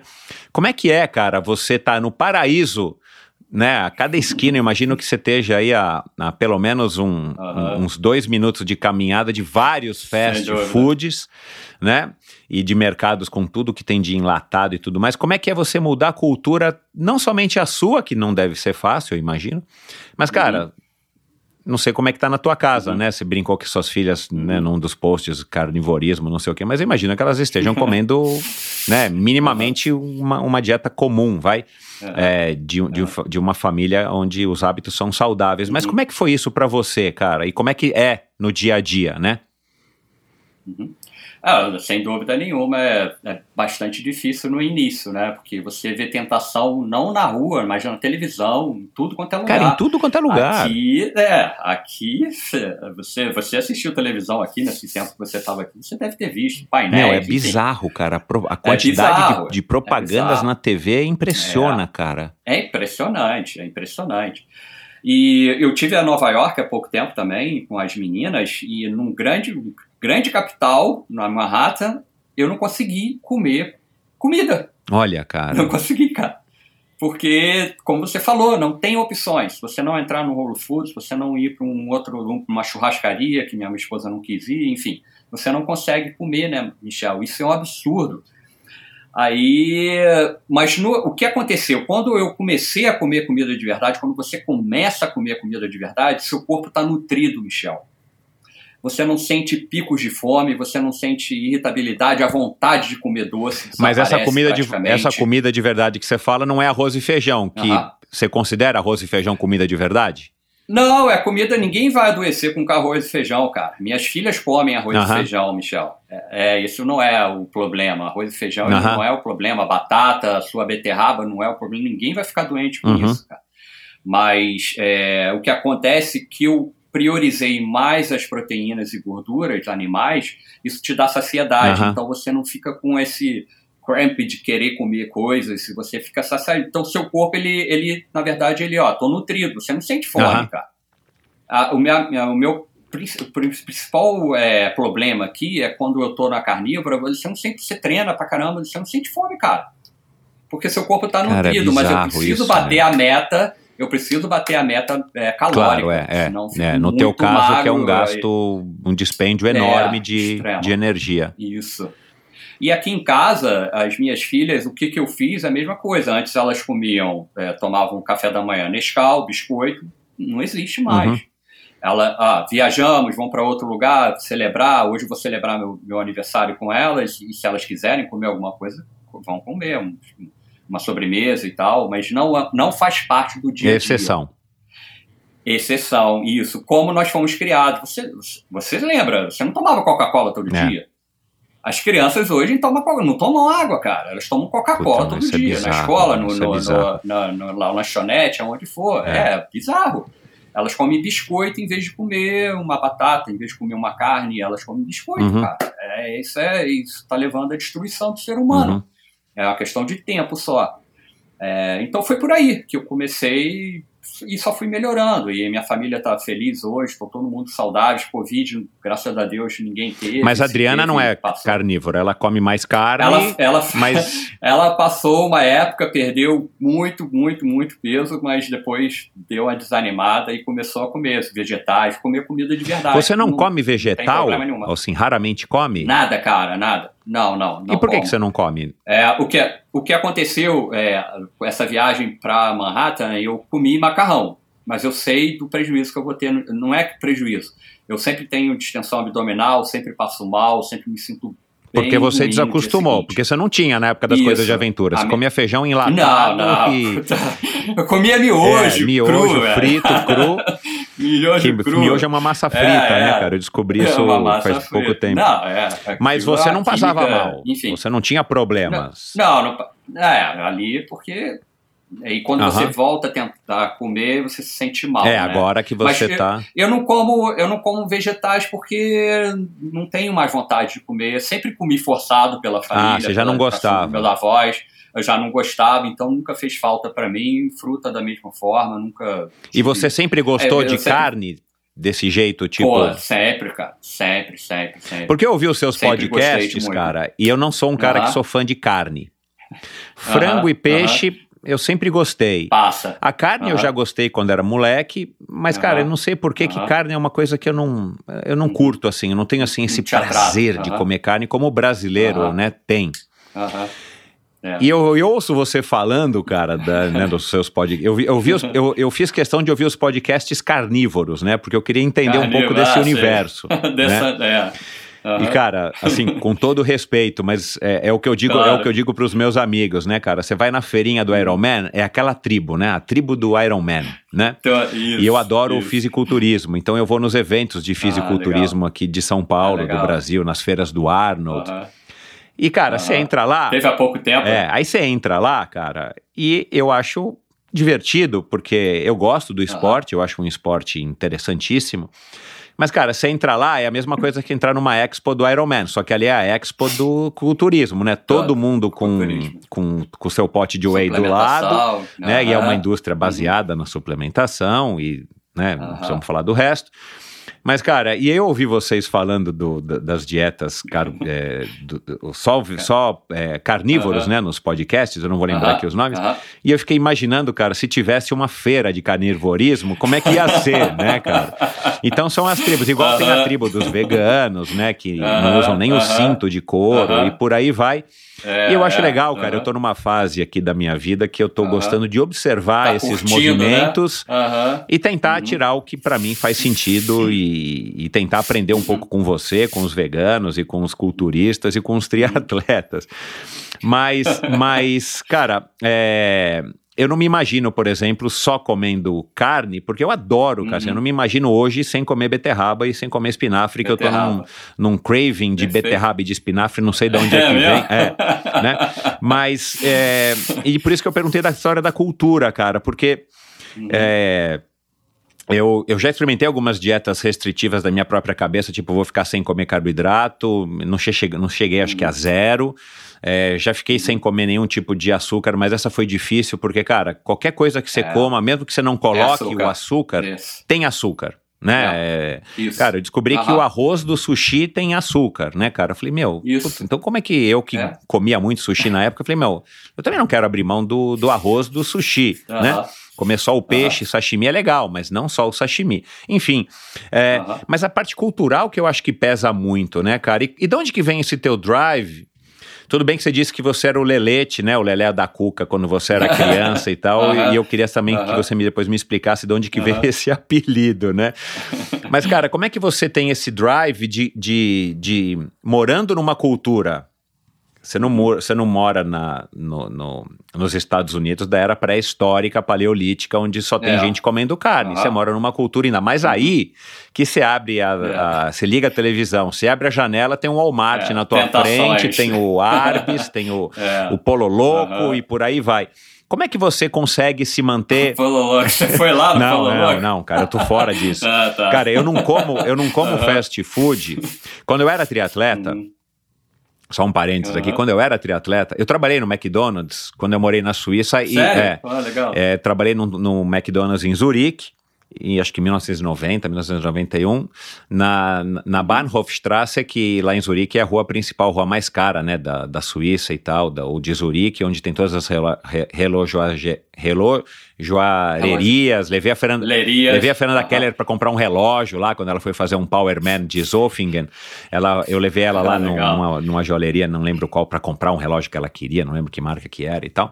Eu trabalhei nesse McDonald's e, e, e eu praticava triatlo, era moleque, tinha uma saúde bem mais de ferro, que aguenta muito mais porrada do que hoje em dia a nossa, né? Mas eu tinha uma meta, cara, quando eu viajava muito, de que em cada país que eu iria, eu ia no McDonald's depois da competição para comer um, um sanduíche, né? E, por exemplo, Sim. na Nova Zelândia, cara, eu comi um hambúrguer do McDonald's, no Kiwi Burger. Kiwi Burger chamava, né? Kiwi é Kiwi o burger. passarinho, é como os. Kiwi é o passarinho. Como os neozelandeses também são conhecidos por kiwis.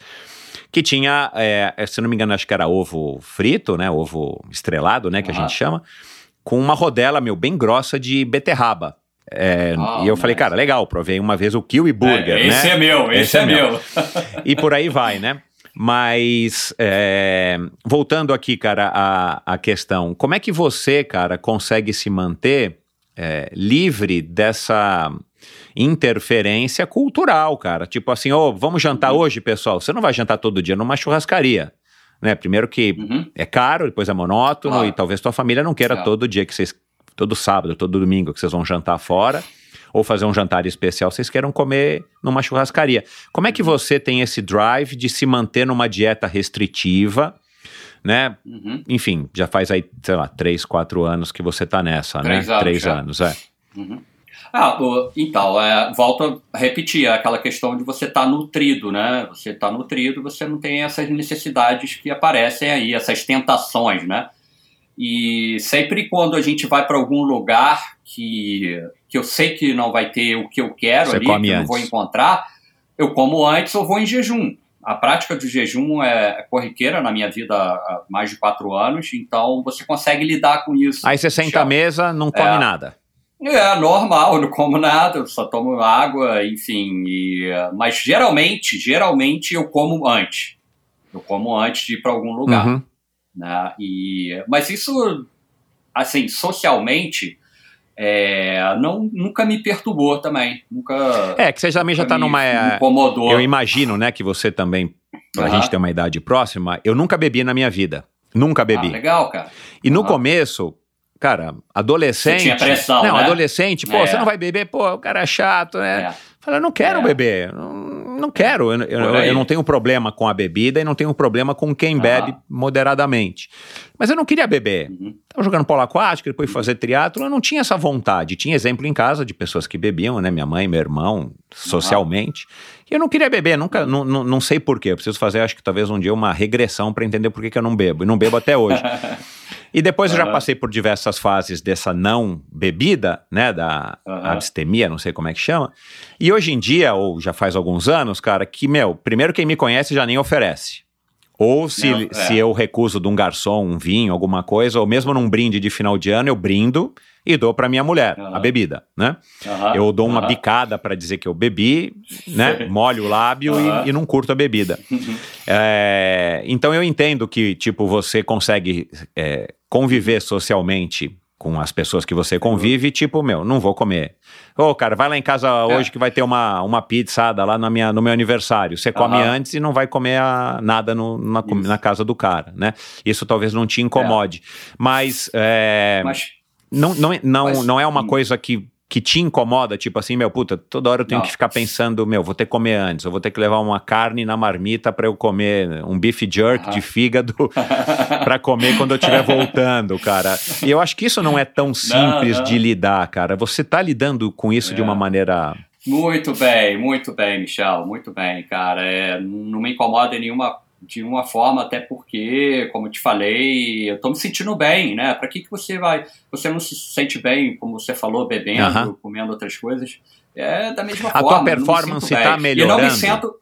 Ah, Michel, tá, né, cara? Não, Pô, mas os porque, índices, eu digo assim, tipo, sei lá, você faz teste direto, eu vi no teu Instagram, cara, é teste, é medição Sim. disso, medição É, daquilo. sim, sim, sim, estão melhorando. Quando você restringe o carboidrato, você começa a produzir os corpos cetônicos, né? E você queima a gordura como, como fonte de energia e essa quebra cria os corpos cetônicos.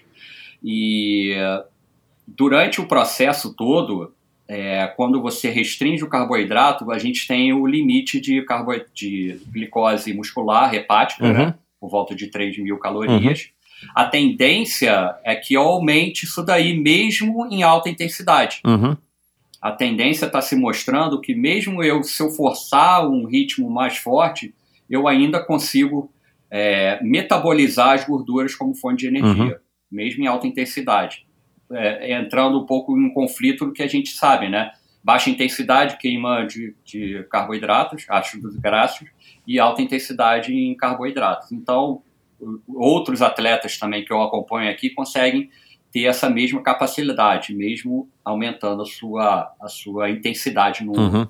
no exercício. Então, e, e ver pela, pelas provas, né? Eu fiz, como é, você viu aí, é, 160 quilômetros, uma prova internacional, 178 atletas.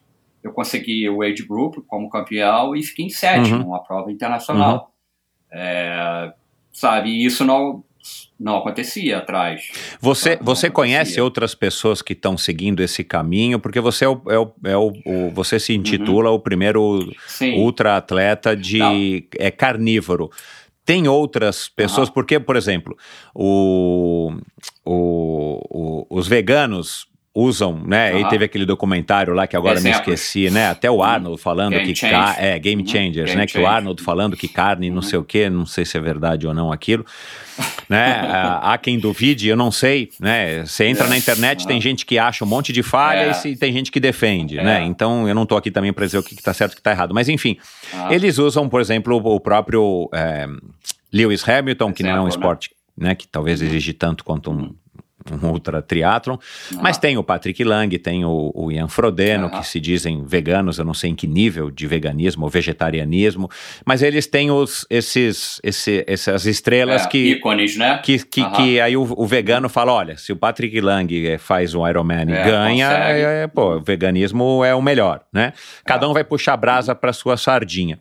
Mas no, no, no carnivorismo já tem gente, sei lá, um culturista, Não. já tem um ultramaratonista. Sim, sim, sim. Existe, existe, existe um. Cara, por incrível que pareça, nós, nós temos a síndrome do vira-lata, né? O brasileiro tem a síndrome do vira-lata, né, cara? A gente está fazendo um trabalho inédito no mundo, tanto que alguns médicos que, que defendem a, a base animal como fonte de alimentação humana, eles já me relataram que não existe um ultramaratonismo, faz ultra distância. Existe sim atletas como o Zach Bitter, que é ultramaratonista recordista das 100 milhas americano, um americano que ele usa a estratégia carnívora em alguns momentos, mas ele consome carboidrato durante a prova. Uhum. E ele tem resultados assim maravilhosos. Uhum. No Brasil, a gente tem exemplos. Tem a Dani, que fez o Ironman, como eu fiz, em jejum e carnívora. Uhum. É, uma atleta amadora também. E tem a Ana, a Aninha, né? Que ela é, é maratonista, já foi para Chicago, já foi para Boston na estratégia carnívora. Ah, ela que tem, legal ela tem um, um, problema de comorbidade de saúde, esqueci o nome que ela tem, uhum. e é doença celíaca. Uhum. Então a, a, abordagem carnívora serviu para ela e ela é super corredora. Uhum.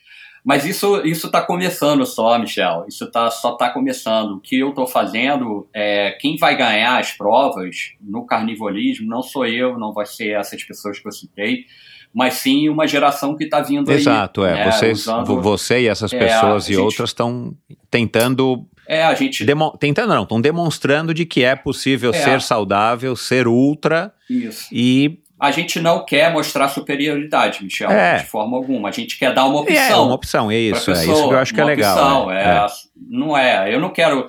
Eu não sou, eu não sou contra o veganismo também. Uhum. Eu tenho um amigo, um amigo, grande amigo vegano. Eu me dou muito bem. Eu não tenho nada contra o veganismo. Uhum. O que eu acho, que eu não acho legal é o veganismo falar que um alimento ancestral, como a carne, causa câncer, diabetes. Uhum. Isso daí não tem estudos, não tem estudos sérios mostrando uhum. isso. Existe estudos com carne processada, é, salsicha, é, é, que tá cheio de aditivo é químico, é, é. É, isso, é. isso não é uhum. carne. Carne, carne é de boi, porco, frango, peixe. Mais uma dúvida aqui, é... antes, já que você está hum. falando de carne, desculpa te interromper, uhum. mas uma dúvida que, que, que, me ocorreu ontem, cara, a hora que eu estava aqui pesquisando para gravar.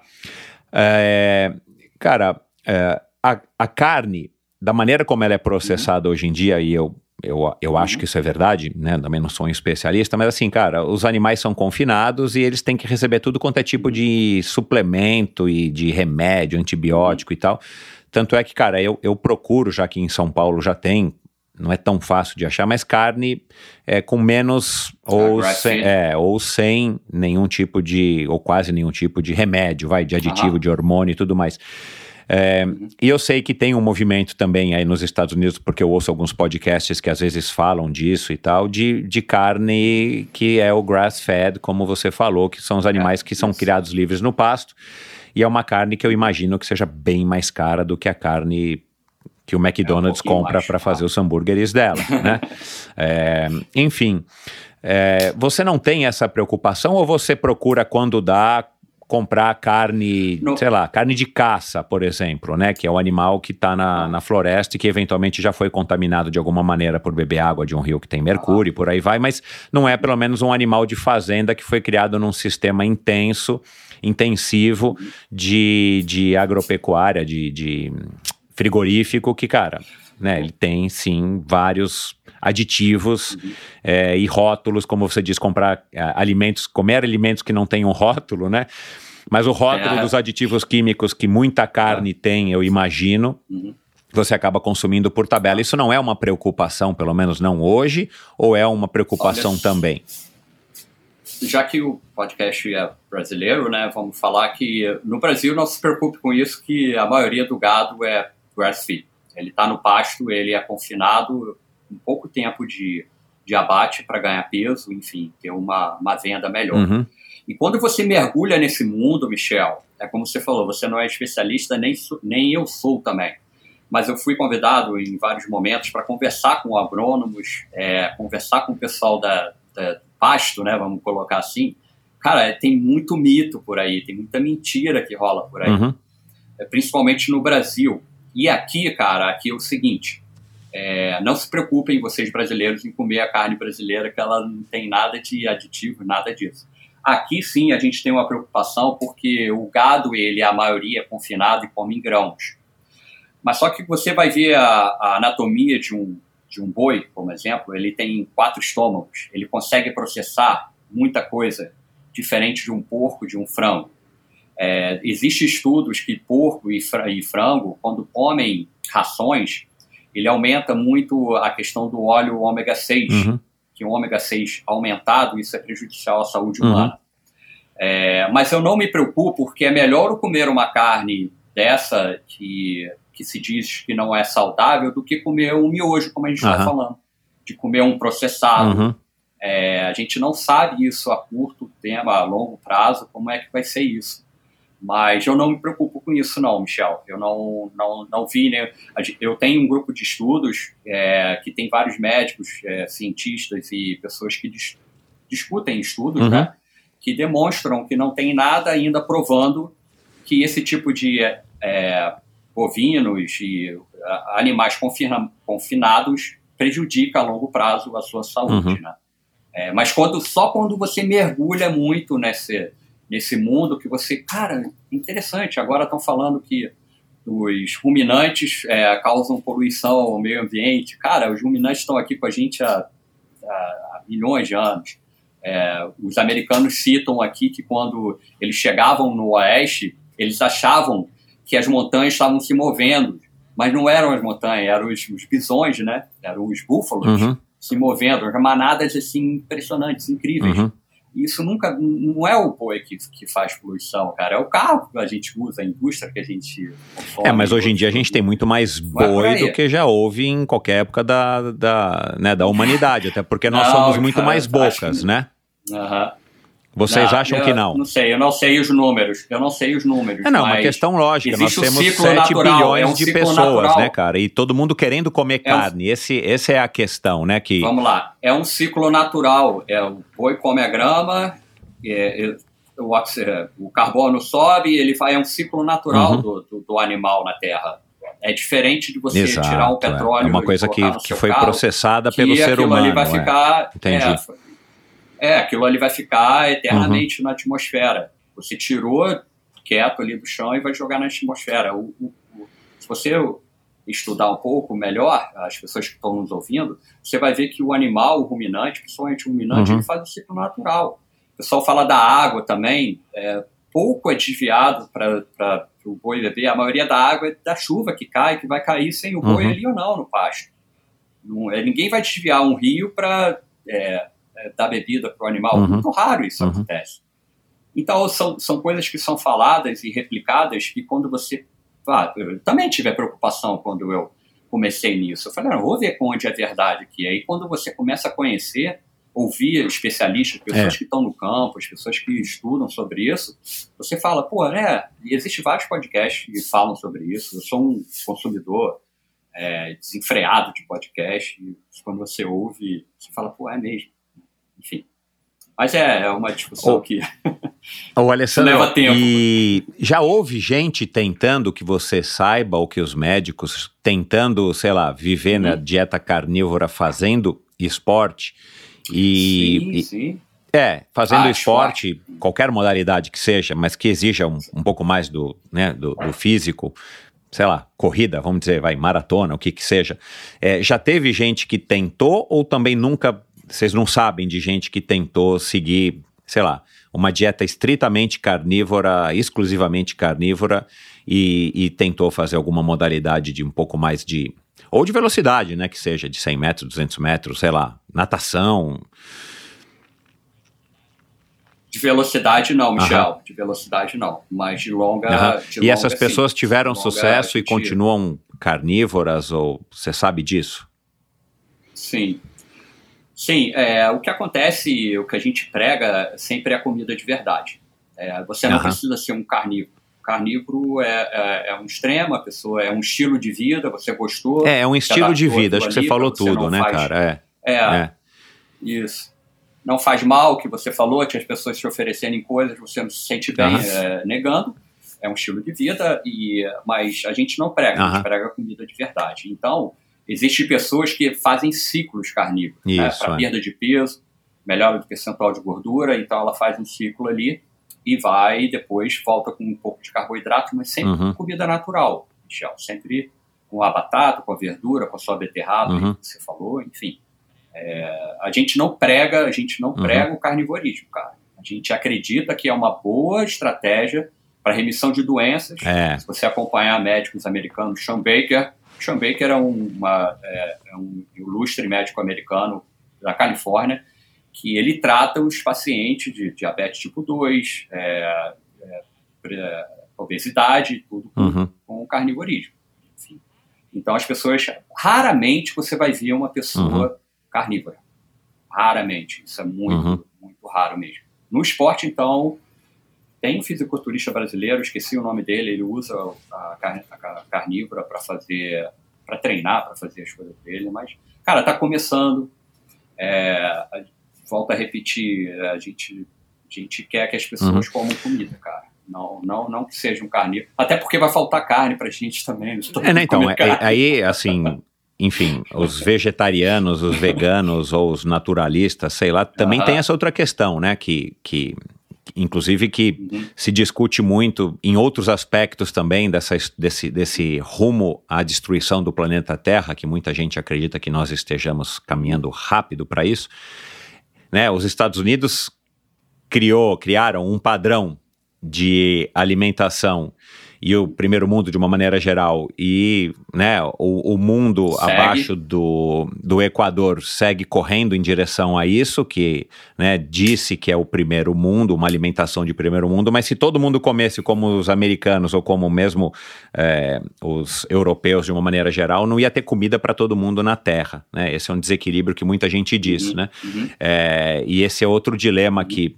enfim, eu, eu nunca discuti aqui, até porque, de novo, né, que não é o objetivo do Endorfina, mas é, nos documentários e nos livros e podcasts que eu ouço, que não dá para a gente tem que se preocupar como é que a gente vai alimentar todo esse todo esse contingente de pessoas É. que a, a medicina está salvando e fazendo a gente viver mais, mas ao mesmo tempo a gente não está É. conseguindo é, por questões, eu acho que mais financeiras, de interesses financeiros, resolver a questão de como é que a gente vai alimentar todo mundo. E não dá para todo mundo comer, sei lá, X quilos de carne por ano, porque não vai ter pasto para isso, Claro. a não ser que a gente crie a carne artificial, que eu vi já você comentando e tudo mais. Mas enfim, é, você se, você está fazendo um documentário para mostrar isso e para claro, né, para valorizar a tua carreira e essa tua escolha de fazer provas de Ultraman com dieta carnívora. Mas o teu objetivo, se você puder, né, é, eu imagino que você tem aí um, um objetivo máximo, um sonho a, a ser realizado aí com relação a essa tua trajetória nos últimos anos, o que que seria, assim, o que que você prega como sendo o ideal ou se você conseguir atingir uma quantidade grande de pessoas com todos os podcasts que você está fazendo, com todas as pessoas que você está cruzando nesse seu caminho e com mais um documentário, o que, que você gostaria, assim, como ideal, a hora que você deita na cama, a hora que você confidencia lá com a Adriana, qual que é o teu, o teu sonho? É, acho que eu já citei aqui, né, que é, é, o ser humano tem que voltar a comer comida de verdade, acredito muito que está adoecendo as pessoas é, é alimentação, basicamente é alimentação. Então, a gente no documentário não vai estar falando, eu sou um pano de fundo aí, vamos colocar assim, né? É uma história, um storytelling que vai passar, uma pessoa que só come é, se alimenta de uma forma, mas o recado mesmo para todos é que parem de comer enlatados, industrializados e voltem a fazer feira e açougue, que naturalmente o seu corpo ele vai se curar, Michel. Naturalmente. Todo mundo fala, ah, como é que é essa, essa a low carb, como é que é a cetogênica, a paleolítica. Quando você tira os industrializados, você já cai nelas. Você já cai nessa Uhum. forma de se alimentar.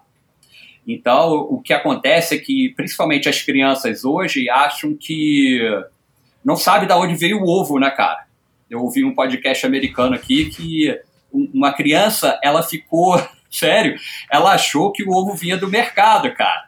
Que não tinha Cara, a, a, é a galinha dureza, né, polar, cara? Como a gente sabe? se É afastou, incrível. né, nos É grandes centros, né, cara? Isso, isso. A gente se afastou da, da, da forma de se alimentar direito, principalmente da forma de se alimentar direito, de viver como humanos. Coma como humanos, né? Tem até o último livro de um americano aí, excelente livro, para você falando que coma como humanos, cara. É simples, você já vai tirar muita gente do hospital, já vai tirar muita gente do hospital, você não vai consumir medicação, que as pessoas gastam 800 mil reais aí na farmácia, mas é. não quer se alimentar direito. É igual o cara que quer, quer gastar 15 food, mil reais numa roda e o cara não quer perder, né, que é mais leve, e o cara não quer perder os Isso, 300, 500 ou um quilo de barriga que ele leva. Isso, é. cara.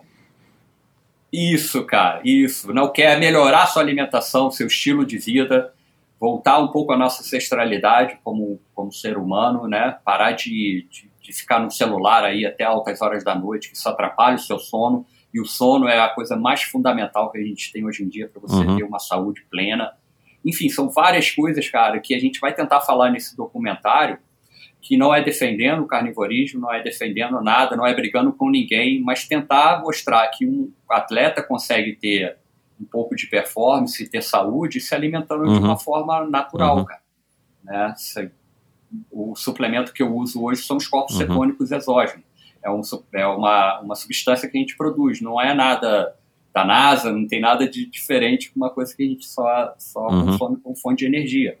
Enfim, é, é, e assim, cara, a gente ainda vai gravar o último, o último episódio, vai ser gravado agora no Mundial de Ultraman, é, em novembro, e a gente vai fechar esse ciclo e, e vai chamar mais médicos, mais nutricionistas, outros atletas para uhum. conversarem com a gente também que abordam é, a, a, nutrição ancestral como, cara, cura. A comida cura. É simples, é, ela, uhum. ela é seu remédio. Esse é o recado que a gente quer dar. Esse é Hoje é você recado, se enxerga é, sendo carnívoro pro resto da tua vida, hoje? Uhum.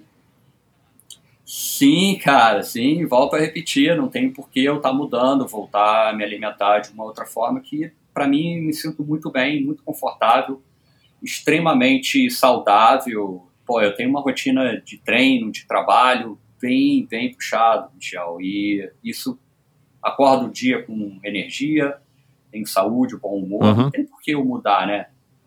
E, e, e, e, vamos lá, voltando um pouco aí, e não é uma prisão, Michel não é uma prisão, tanto que eu te falei, relatei em vários momentos que, cara, eu estou num ambiente que tem aquilo para me alimentar, uhum. eu vou me alimentar daquilo. Eu tomo a minha cervejinha low carb. É, o que, que vocês bebem? Quando, o que, que os carnívoros bebem? Só água? Porque suco é, de fruta não dá para beber. Minerais, é. Porque tem fruta. É, sei lá. Uhum. É, água. Água. Água e, como eu falei aqui, eu não é uma prisão, e Toma uma cerveja. momentos eu bebo cerveja low carb. A, a, a, cerveja, carb, a cerveja patrocinadora é, baixo, baixo do UB515, a Erdinger, sem álcool, eu vi que você bebeu pra caramba, hein, Mel? Ali você furou ali, ali você não pode pôr aquelas imagens no documentário, Mel. Aquela cena que vocês viram, aquele caneco gigante de é, 3 isso. litros. É, aquele caneco ali, Aquele caneco ali. Aquele é o carboidrato mais gostoso do mundo, fala a verdade, Mel. Sim, do mundo. Naquele final, momento. Isso, no final de uma prova daquela. Mas, cara, você só bebe água, preço. cara. Não tem uma bebida que os bebe carnívoros água, bebem? Não, minerais, não né? tem uma. Não, caldo de ossos. Não, mas isso peixe, é um alimento, né? Bebida, você não bebe né? com gelo na beira da piscina é um caldo é. de ossos, né? Com a cabeça não, do peixe. Não. não, isso, não, não. É, e corpos cetônicos, a gente bebe, né? É, são essas bebidas. Você só mata a sede com água, você não tem minerais. aquela bebida bebida assim por prazer, de ficar dando uma... Não, não. Não, não. É, aqui tá Caramba, meu. Só água agora. Só água. Você não sente necessidade, né? É, mas você tem que mudar, tá mas você tem que mudar a tua né, cabeça, Michel? né, cara? Porque aquele negócio ah, que muda, a gente cara, tem isso, no Brasil, isso. acho que em todo lugar, né? O happy hour, o ou aquela, vamos tomar uma cervejinha, vamos é. beber aqui, vamos tomar um drink, vamos fazer um brinde.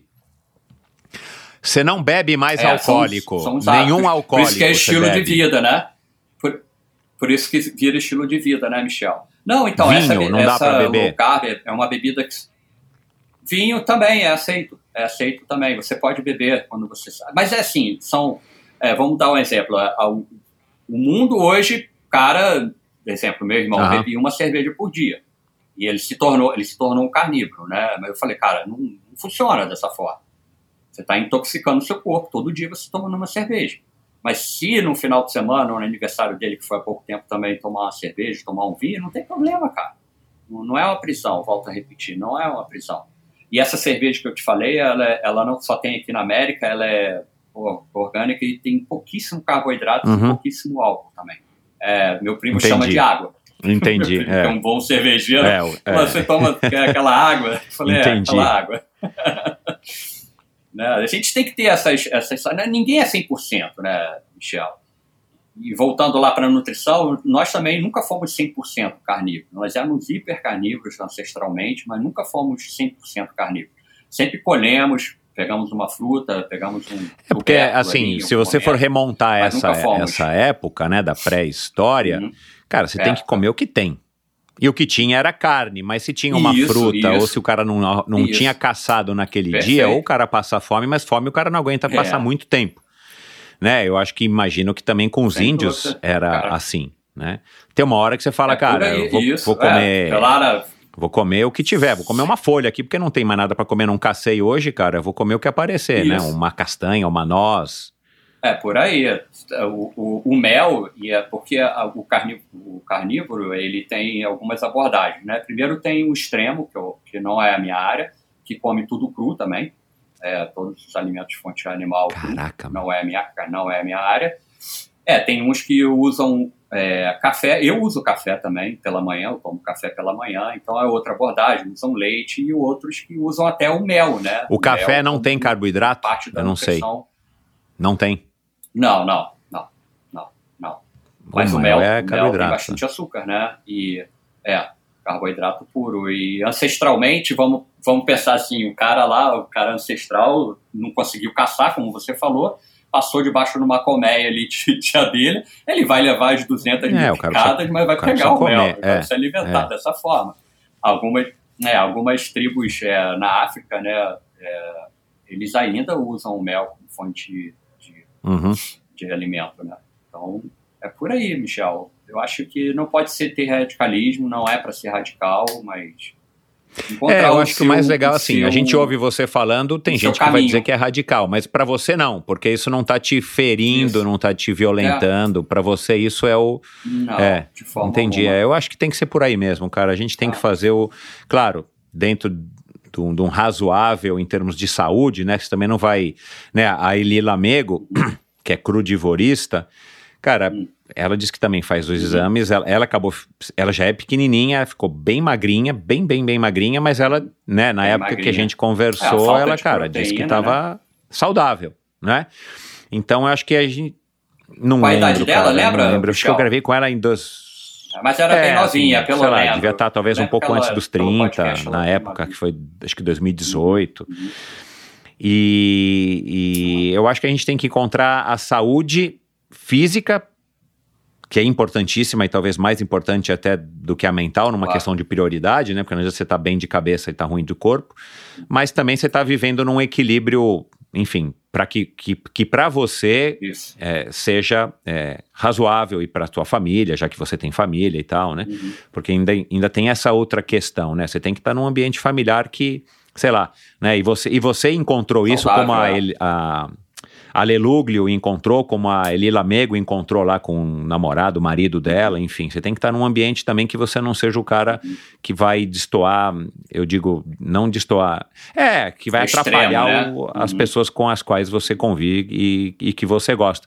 Você acha que ou os carnívoros acham que dá para ser carnívoro desde criancinha, por exemplo, tuas filhas poderiam ser carnívoras sem atrapalhar o desenvolvimento delas, como eram os, os nossos ancestrais? Sim, sim, é, eu sou marcado aí online em vários momentos que os pais é, dão a base carnívora para os seus filhos, né? E, e seguiram esse, esse, esse step, né? Esse passo, né? Uhum. Tirou tudo de ruim, esses danoninhos da vida, chocolatados da vida, suco em ca- caixa também, enfim, tirou isso tudo dos filhos e dá basicamente carne para os filhos e, e me marcam aí, falam que é um grande exemplo e sem dúvida nenhuma acredito que não vai fazer mal nenhum Quando foi a criança, última vez que você contrário. saboreou um danoninho de morango? Cara, foi em tempo nisso. É. iogurte, assim? Tem? Caramba, hein, meu? Nem lembro, cara. Nem lembro. Cara, viu? É, e por que o Danoninho? Não, Porque Danoninho vale por um bifinho. Fazer o merchan, fazer o merchan da Nestlé aqui. Da Danone, né? Da Danone. Danoninho vale por um uhum. bifinho. Lembra a propaganda, cara, da nossa é. época, meu? Lembro? Vale um cato. Claro que eu lembro. vale um cato, isso mesmo. Cara, para terminar, é... Onde é que você se enxerga daqui a cinco anos? Quais são os planos do Alessandro Medeiros Enterprises para daqui a cinco anos? Você está querendo dar palestra? Você vai, vai virar aí um, um guru uhum. do carnivorismo e vai rodar o mundo Vai lá pra Índia, cara. Quero ver como é que você vai espalhar o carnivorismo na Índia, hein, Mel? Uau. Vamos lá, onde as vacas são sagradas. É difícil, Mas enfim, cara. É, eles é, comem muito qual é, a, qual é assim o teu, teu grande plano? Se vai que você tem? Onde que você se enxerga como, né, como homem, né? Não só como atleta, mas uhum. como homem daqui a cinco anos. O que, que você quer fazer? Onde você se imagina? Ó, Michel, eu sempre brinco que eu não, que eu não vou me aposentar no é, esporte tão pra, cedo, dá, né? Pretendo é. viver aí e, e tentar me aperfeiçoar. Eu falo com o Cordeiro que eu tô pegando ele. Cara, esse Cordeiro, eu vou te falar, meu, o cara é incrível, cara, o cara é, é incrível. incrível, né? Ele é fantástico, eu brinco com ele que eu tô chegando perto dele. Ah, eu, eu sempre me abraço na, no futuro de estar de tá, de tá com o esporte ao meu lado o esporte é minha vida, o esporte é, é junto com as minhas filhas, com a minha família, é a minha, é o meu, é a minha fonte de, de, de, de, de juventude, minha fonte de, de inspiração. Ah, palestras, a gente já, já fala algumas coisas, já, já fui ao Brasil dar palestras, falar sobre a minha história. Não, eu, numa palestra da carne, eu não falei da carne, eu falei da minha história como atleta, como eu passei um pouco aqui, dei uma, uma pincelada, e isso impactou muito lá no, no público, né? Todo mundo veio falar comigo e eu não citei a carne, não citei a minha estratégia alimentar, muito pouco, né? Mas falei da minha história como pessoa, como atleta e acredito que isso, se passar essa mensagem, que eu acho que é importante na minha vida. As questões de desafios é, como eu ouvi a Rosália falando aí no podcast dela, eu agora já estou pensando no, em, na, além do Ultraman, já correr a Badwater, né? A Badwater está na minha, na minha meta aí também, como é, aí eu vou passar no Brasil para fazer uma prova de qualifying, né? A BR. 135, você conhece, é a BR 135, para mim tentar ir para para Badwater na mesma estratégia, tomando caldo de ossos, sais minerais, comendo um fígado ali, outro aqui, carne no, no percurso. É por aí que a gente está indo. Cara, eu espero viver aí até muitos anos para tentar inspirar as pessoas é, buscando esse caminho de um atleta ele pode ter alto nível, um atleta amador, profissional ele pode ter alto nível é, se alimentando de uma forma melhor. Legal. É, Por aí. De onde que você acha que vem essa tua motivação para estar tá tantos anos, cara, né, fazendo essas modalidades que, que são modalidades que a gente tem que mesmo viver um estilo de vida, né, cara? Não dá para você ser um Ultraman e, e, e não viver isso. Não dá para você ser um corredor de aventura e e passar as tardes no shopping center, né, cara? Você tem que ter um estilo de vida, você tem que ter um estilo de vida mais voltado para isso, cara. Você já parou para pensar assim o que que é que te que te levou para isso, cara? Que é uma vida fora dos padrões. Aqui no Endorfina você, isso é comum, você... né? Mas é. eu imagino que se você for conversar é, com a turma lá de Niterói, agora. lá, uhum. os caras vão falar, puta, esse, por isso que ele era o lelé uhum. da cuca, cara. Olha o que, que ele tá fazendo, meu. Aham. uhum. É, essa pergunta eu lembro que você faz bastante no seu podcast, né? Eu não tenho resposta, desculpa, Michel. É, eu já, quando você faz essa pergunta, fazia antes de você me convidar aqui, eu ouvia vários dando várias explicações. Eu acho que você nasce com isso, cara. Você nasce e aí você encontra o caminho do esporte, outros encontram o caminho da arte, outros encontram o caminho uhum. é, errado também, né? Você aí pessoas e eu acho que é por aí. Eu acho que a gente nasce com, com um espírito de estar tá sempre se desafiando e não tem limites para você. Limites, existe um limite. E você. É um estilo de vida, né, cara? É, volta a repetir, é um estilo de vida também. Eu não me, não me vejo fora de fazendo, acordar de madrugada para ir correr, pedalar, nadar. Eu não me vejo mais assim, cara. É só se eu tiver um treco aí, se eu tiver um acidente me possibilitar, mas eu não me vejo até o final dos meus dias não fazendo isso, como escovar um dente, como você tomar um banho. Acho que é por aí, cara. Não Sim, é a tua versão, claro. É eu tô querendo ó, saber qual que é a tua. Difícil, cara. Eu tô querendo é, aprender aqui com você, cara. Vamos mandando aí, porque, meu, eu quero. É, uh -huh. O objetivo é a gente yeah. que tá ouvindo é. aqui, cara, sair um pouco melhor do que a gente entrou aqui nessa conversa, uh -huh. aprendendo com um cara como uma, você, né, cara? Uma pergunta, uma pergunta que você sempre faz também: quem são seus quem ídolos, são? né, cara? É, eu até. Então, o meu é o céu estrelado, cara. Estrelado você está ali no, no meio do mato, numa corrida de aventura, olha para o céu, ali tem várias estrelas, mas tem umas que brilham mais do que as outras.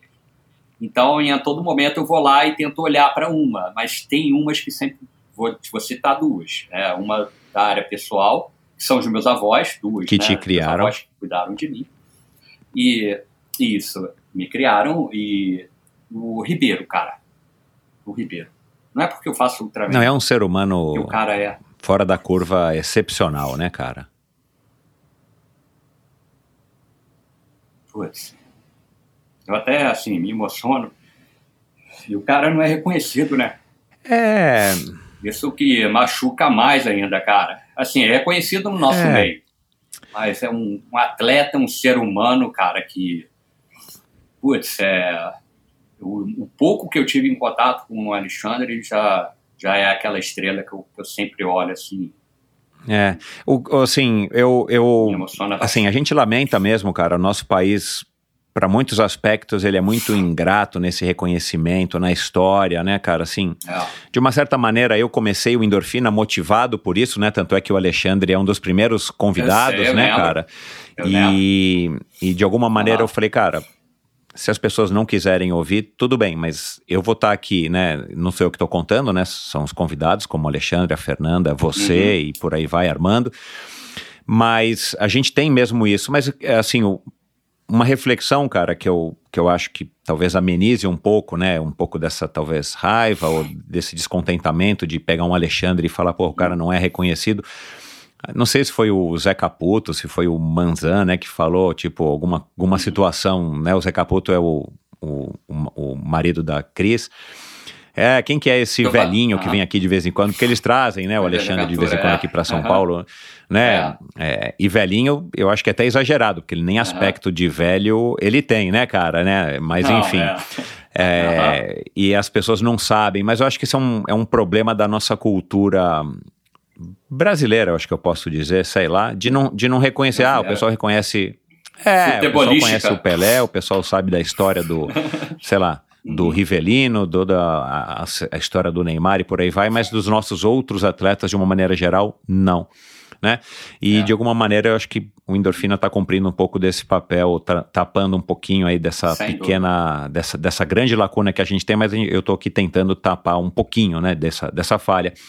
Mas, cara, eu acho que o, o eu não sei, eu não sei se o Alexandre é um cara descontente com isso, eu não lembro se a gente conversou sobre isso.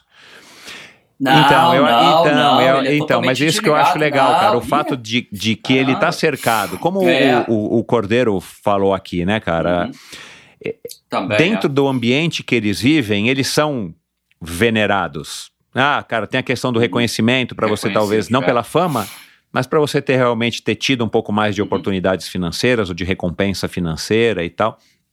Uhum. Mas eu acho que é um serve de um consolo e talvez não no sentido negativo da palavra, mas assim, cara, por onde o Alexandre circula, é, ele é elogiado, ele é Não. respeitado, Não. e talvez isso seja até um pouco mais importante do que você ser venerado pelo mundo inteiro mas talvez você não ter tantos amigos uhum. assim próximos. E eu acho que isso talvez seja o maior mérito para essas pessoas, como a Fernanda, como o Alexandre, como o Galindes, como o Ribeiro, é, é, vários é, Dolabella, nomes, que todos esses já passaram por aqui, cara, que eles são é. idolatrados por quem os conhece, são respeitados por quem os conhece, por quem convive com eles.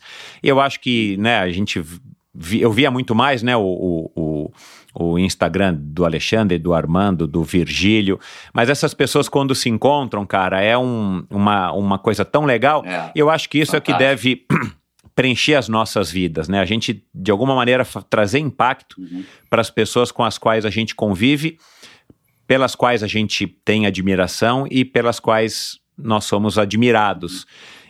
Ao invés da gente estar tá buscando também essa aceitação universal, né, cara? É o que eu digo. Se nem Jesus Cristo uhum. foi unanimidade, quem é, dirá foi, de claro, mim ou de você, claro. ou de um Lula ou de um Bolsonaro, é. não vou politizar é. aqui, mas assim, não é. adianta a gente achar, cara, que vai ter um que vai ser universal, ah, talvez o Dalai Lama ou talvez o, o Papa Francisco, mas, cara, uhum. são raríssimas as pessoas. Então, assim, a gente não, tem que talvez é. entender é. que, cara, que bom que a gente teve a oportunidade de ter contato, de conviver. Eu encontrei o Alexandre agora nos Estados Unidos, né?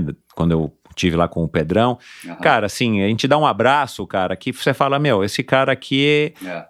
É, e, e valeu, você né? se sente especial, ele se sente especial, e talvez isso seja grande, é, assim, o que talvez a gente deva procurar, cara, de fazer um impacto como você está tentando fazer para suas filhas, independente da sua dieta ou do seu esporte, mas o exemplo que você está uhum. dando para os amigos ou para as pessoas que você tem impactado no Ultraman, que é a sua família hoje, quer dizer, eu acho que a gente tem que buscar esse reconhecimento, né, cara, que, que talvez dê pra gente muito mais satisfação. Eu entendo que Mas... tem a questão da grana, né? Essa história das pessoas que, como o Alexandre, cara, uhum. seis vezes campeão mundial.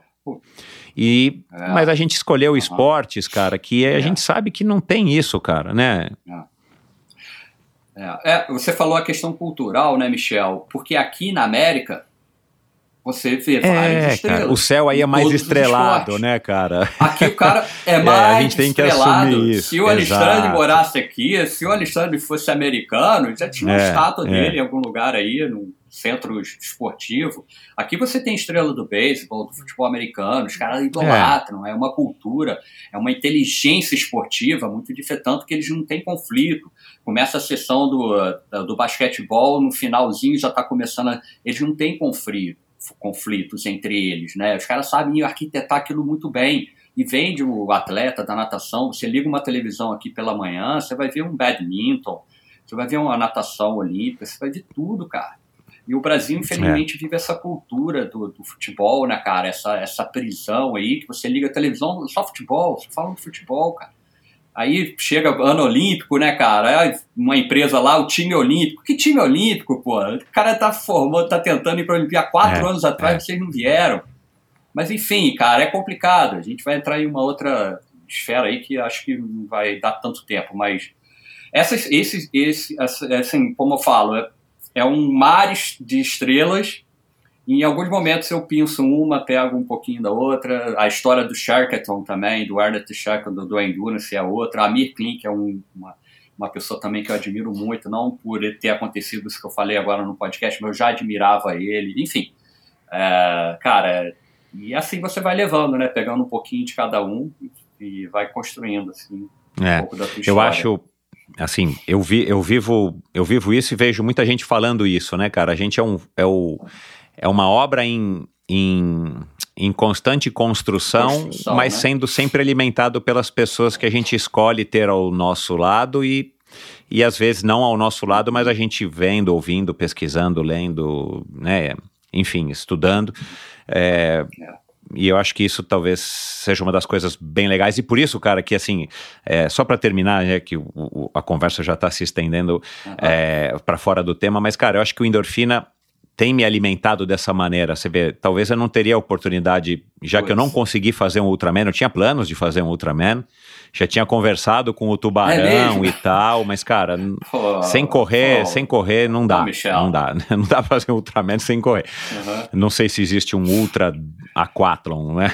Enfim, mas talvez eu não teria a oportunidade de conversar com você uhum. por três horas uhum. se, se não fosse uhum. pelo endorfina, cara. E talvez as pessoas que estão nos ouvindo é. agora não teriam a oportunidade de ouvir você falar de uma maneira tão transparente, de tão aprofundada de diversos assuntos, se não fosse através do endorfina. E, e isso acho que é um, um grande barato do podcast e, e, que a gente consegue se aprofundar é. e conversar. E eu tenho tra tentado trazer pessoas de personalidades, de históricos diferentes, para contar essas histórias Diferente. que de fato é o slogan do Endorfina que acabam inspirando a gente, né, cara? Então, eu acho que isso é a, a, a mensagem que fica é, para quem estiver ouvindo e, e, e, e para você e de você para mim, né, cara? A gente fazer essa troca, né, cara? E, e de novo, o elo é. é. É, o esporte, né? O nosso elo, o elo de quem está aqui ouvindo. É, e se isso. a pessoa não faz nenhuma modalidade ou não faz de uma maneira radical como você ou como eu já fiz,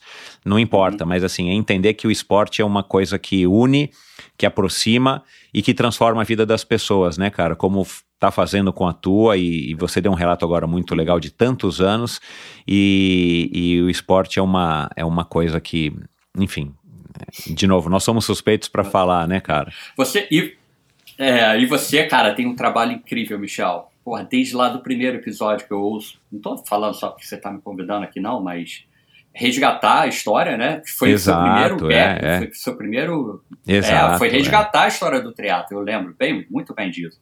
Eu já ouvia os podcasts aqui e quando surgiu o seu, eu falei, não, vou começar a ouvir, eu comecei a ouvir.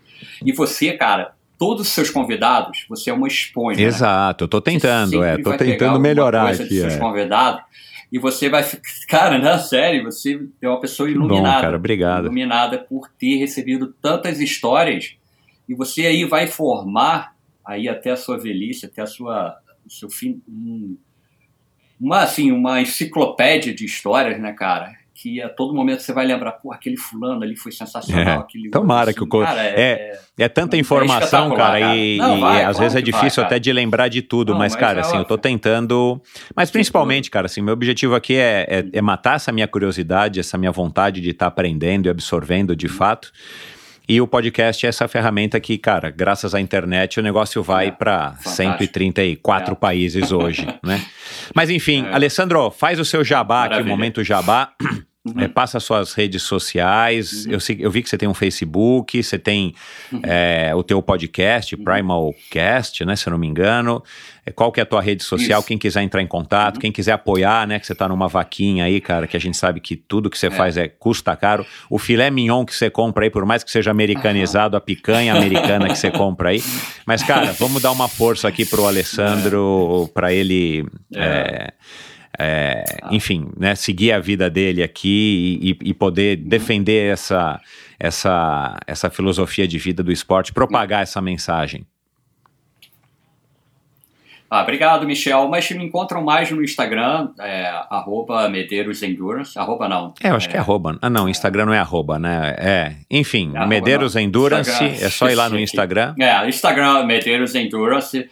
Nós temos o podcast, como você citou, o Prime Cast, onde a gente conversa com médicos, nutricionistas sobre essa abordagem diferente é, sobre baixos carboidratos. É, a gente tem também a mentoria. Ah, é. A gente já formou a primeira turma agora, que passou, dois médicos na turma, empresários, é, zootecnistas, atletas que é, acreditaram na abordagem e utilizam ela hoje no seu dia a dia. E a gente está sim numa vaquinha online, depois eu coloco. É, eu coloco lá no post do episódio Michel, de hoje para a galera como você aí falou, que puder te ajudar. Obrigado, obrigado. É, porque eu não sou profissional e o custo, como você falou, o custo para ir para um Ultraman, principalmente no Havaí, mesmo saindo daqui é alto. E algum empresário que acredite na nossa história, que acredite no nosso projeto, uhum. queira patrocinar a gente, né? É, eu falo, eu brinquei que a gente conseguiu as passagens através da, de uma empresa americana, a Audacious Nutrition, é ela que uhum. me dá os corpos cetônicos. E, mas a gente não tem ainda local para ficar e comida uhum. a, a, nossa carne, né? Mesmo não sendo filé mignon, que eu não como todo dia, e picanha menos ainda, mas eu falei, a gente nem que seja para acampar e caçar lá, lá tem uns porcos selvagens lá, a gente pode caçar. a gente vai para o Ultraman, né? Então, obrigado pela oportunidade. Um grande abraço para você, para o Endorfina, todos que estão ouvindo. Saúde, cara. Saúde a todos, todos nós. Como, como, como, como, como animais é, é, humanos que nós somos evite os carboidratos é, processados, né? né, industrializados, ultraprocessados. E você já está no bom caminho. Obrigado. Pô, feliz demais estar aqui contigo, Michel. Bom trabalho. Obrigado, cara. cara. É Adorei a conversa. E... Aloha, Aloha. Boa Aloha. sorte nessa tua reta final pro, pro, pro Ultra. E, cara, assim que você tiver com o, o documentário, vou colocar também os vários links aqui no post do episódio de hoje, lá no endorfinabr.com. Ah, obrigado. Assim que você tiver com o vídeo pronto, cara, me manda que eu ajudo aí a, a divulgar, a, a dar um pouco mais de luz aí pra. E eu tô super curioso pra assistir aqui, cara, porque as imagens são legais.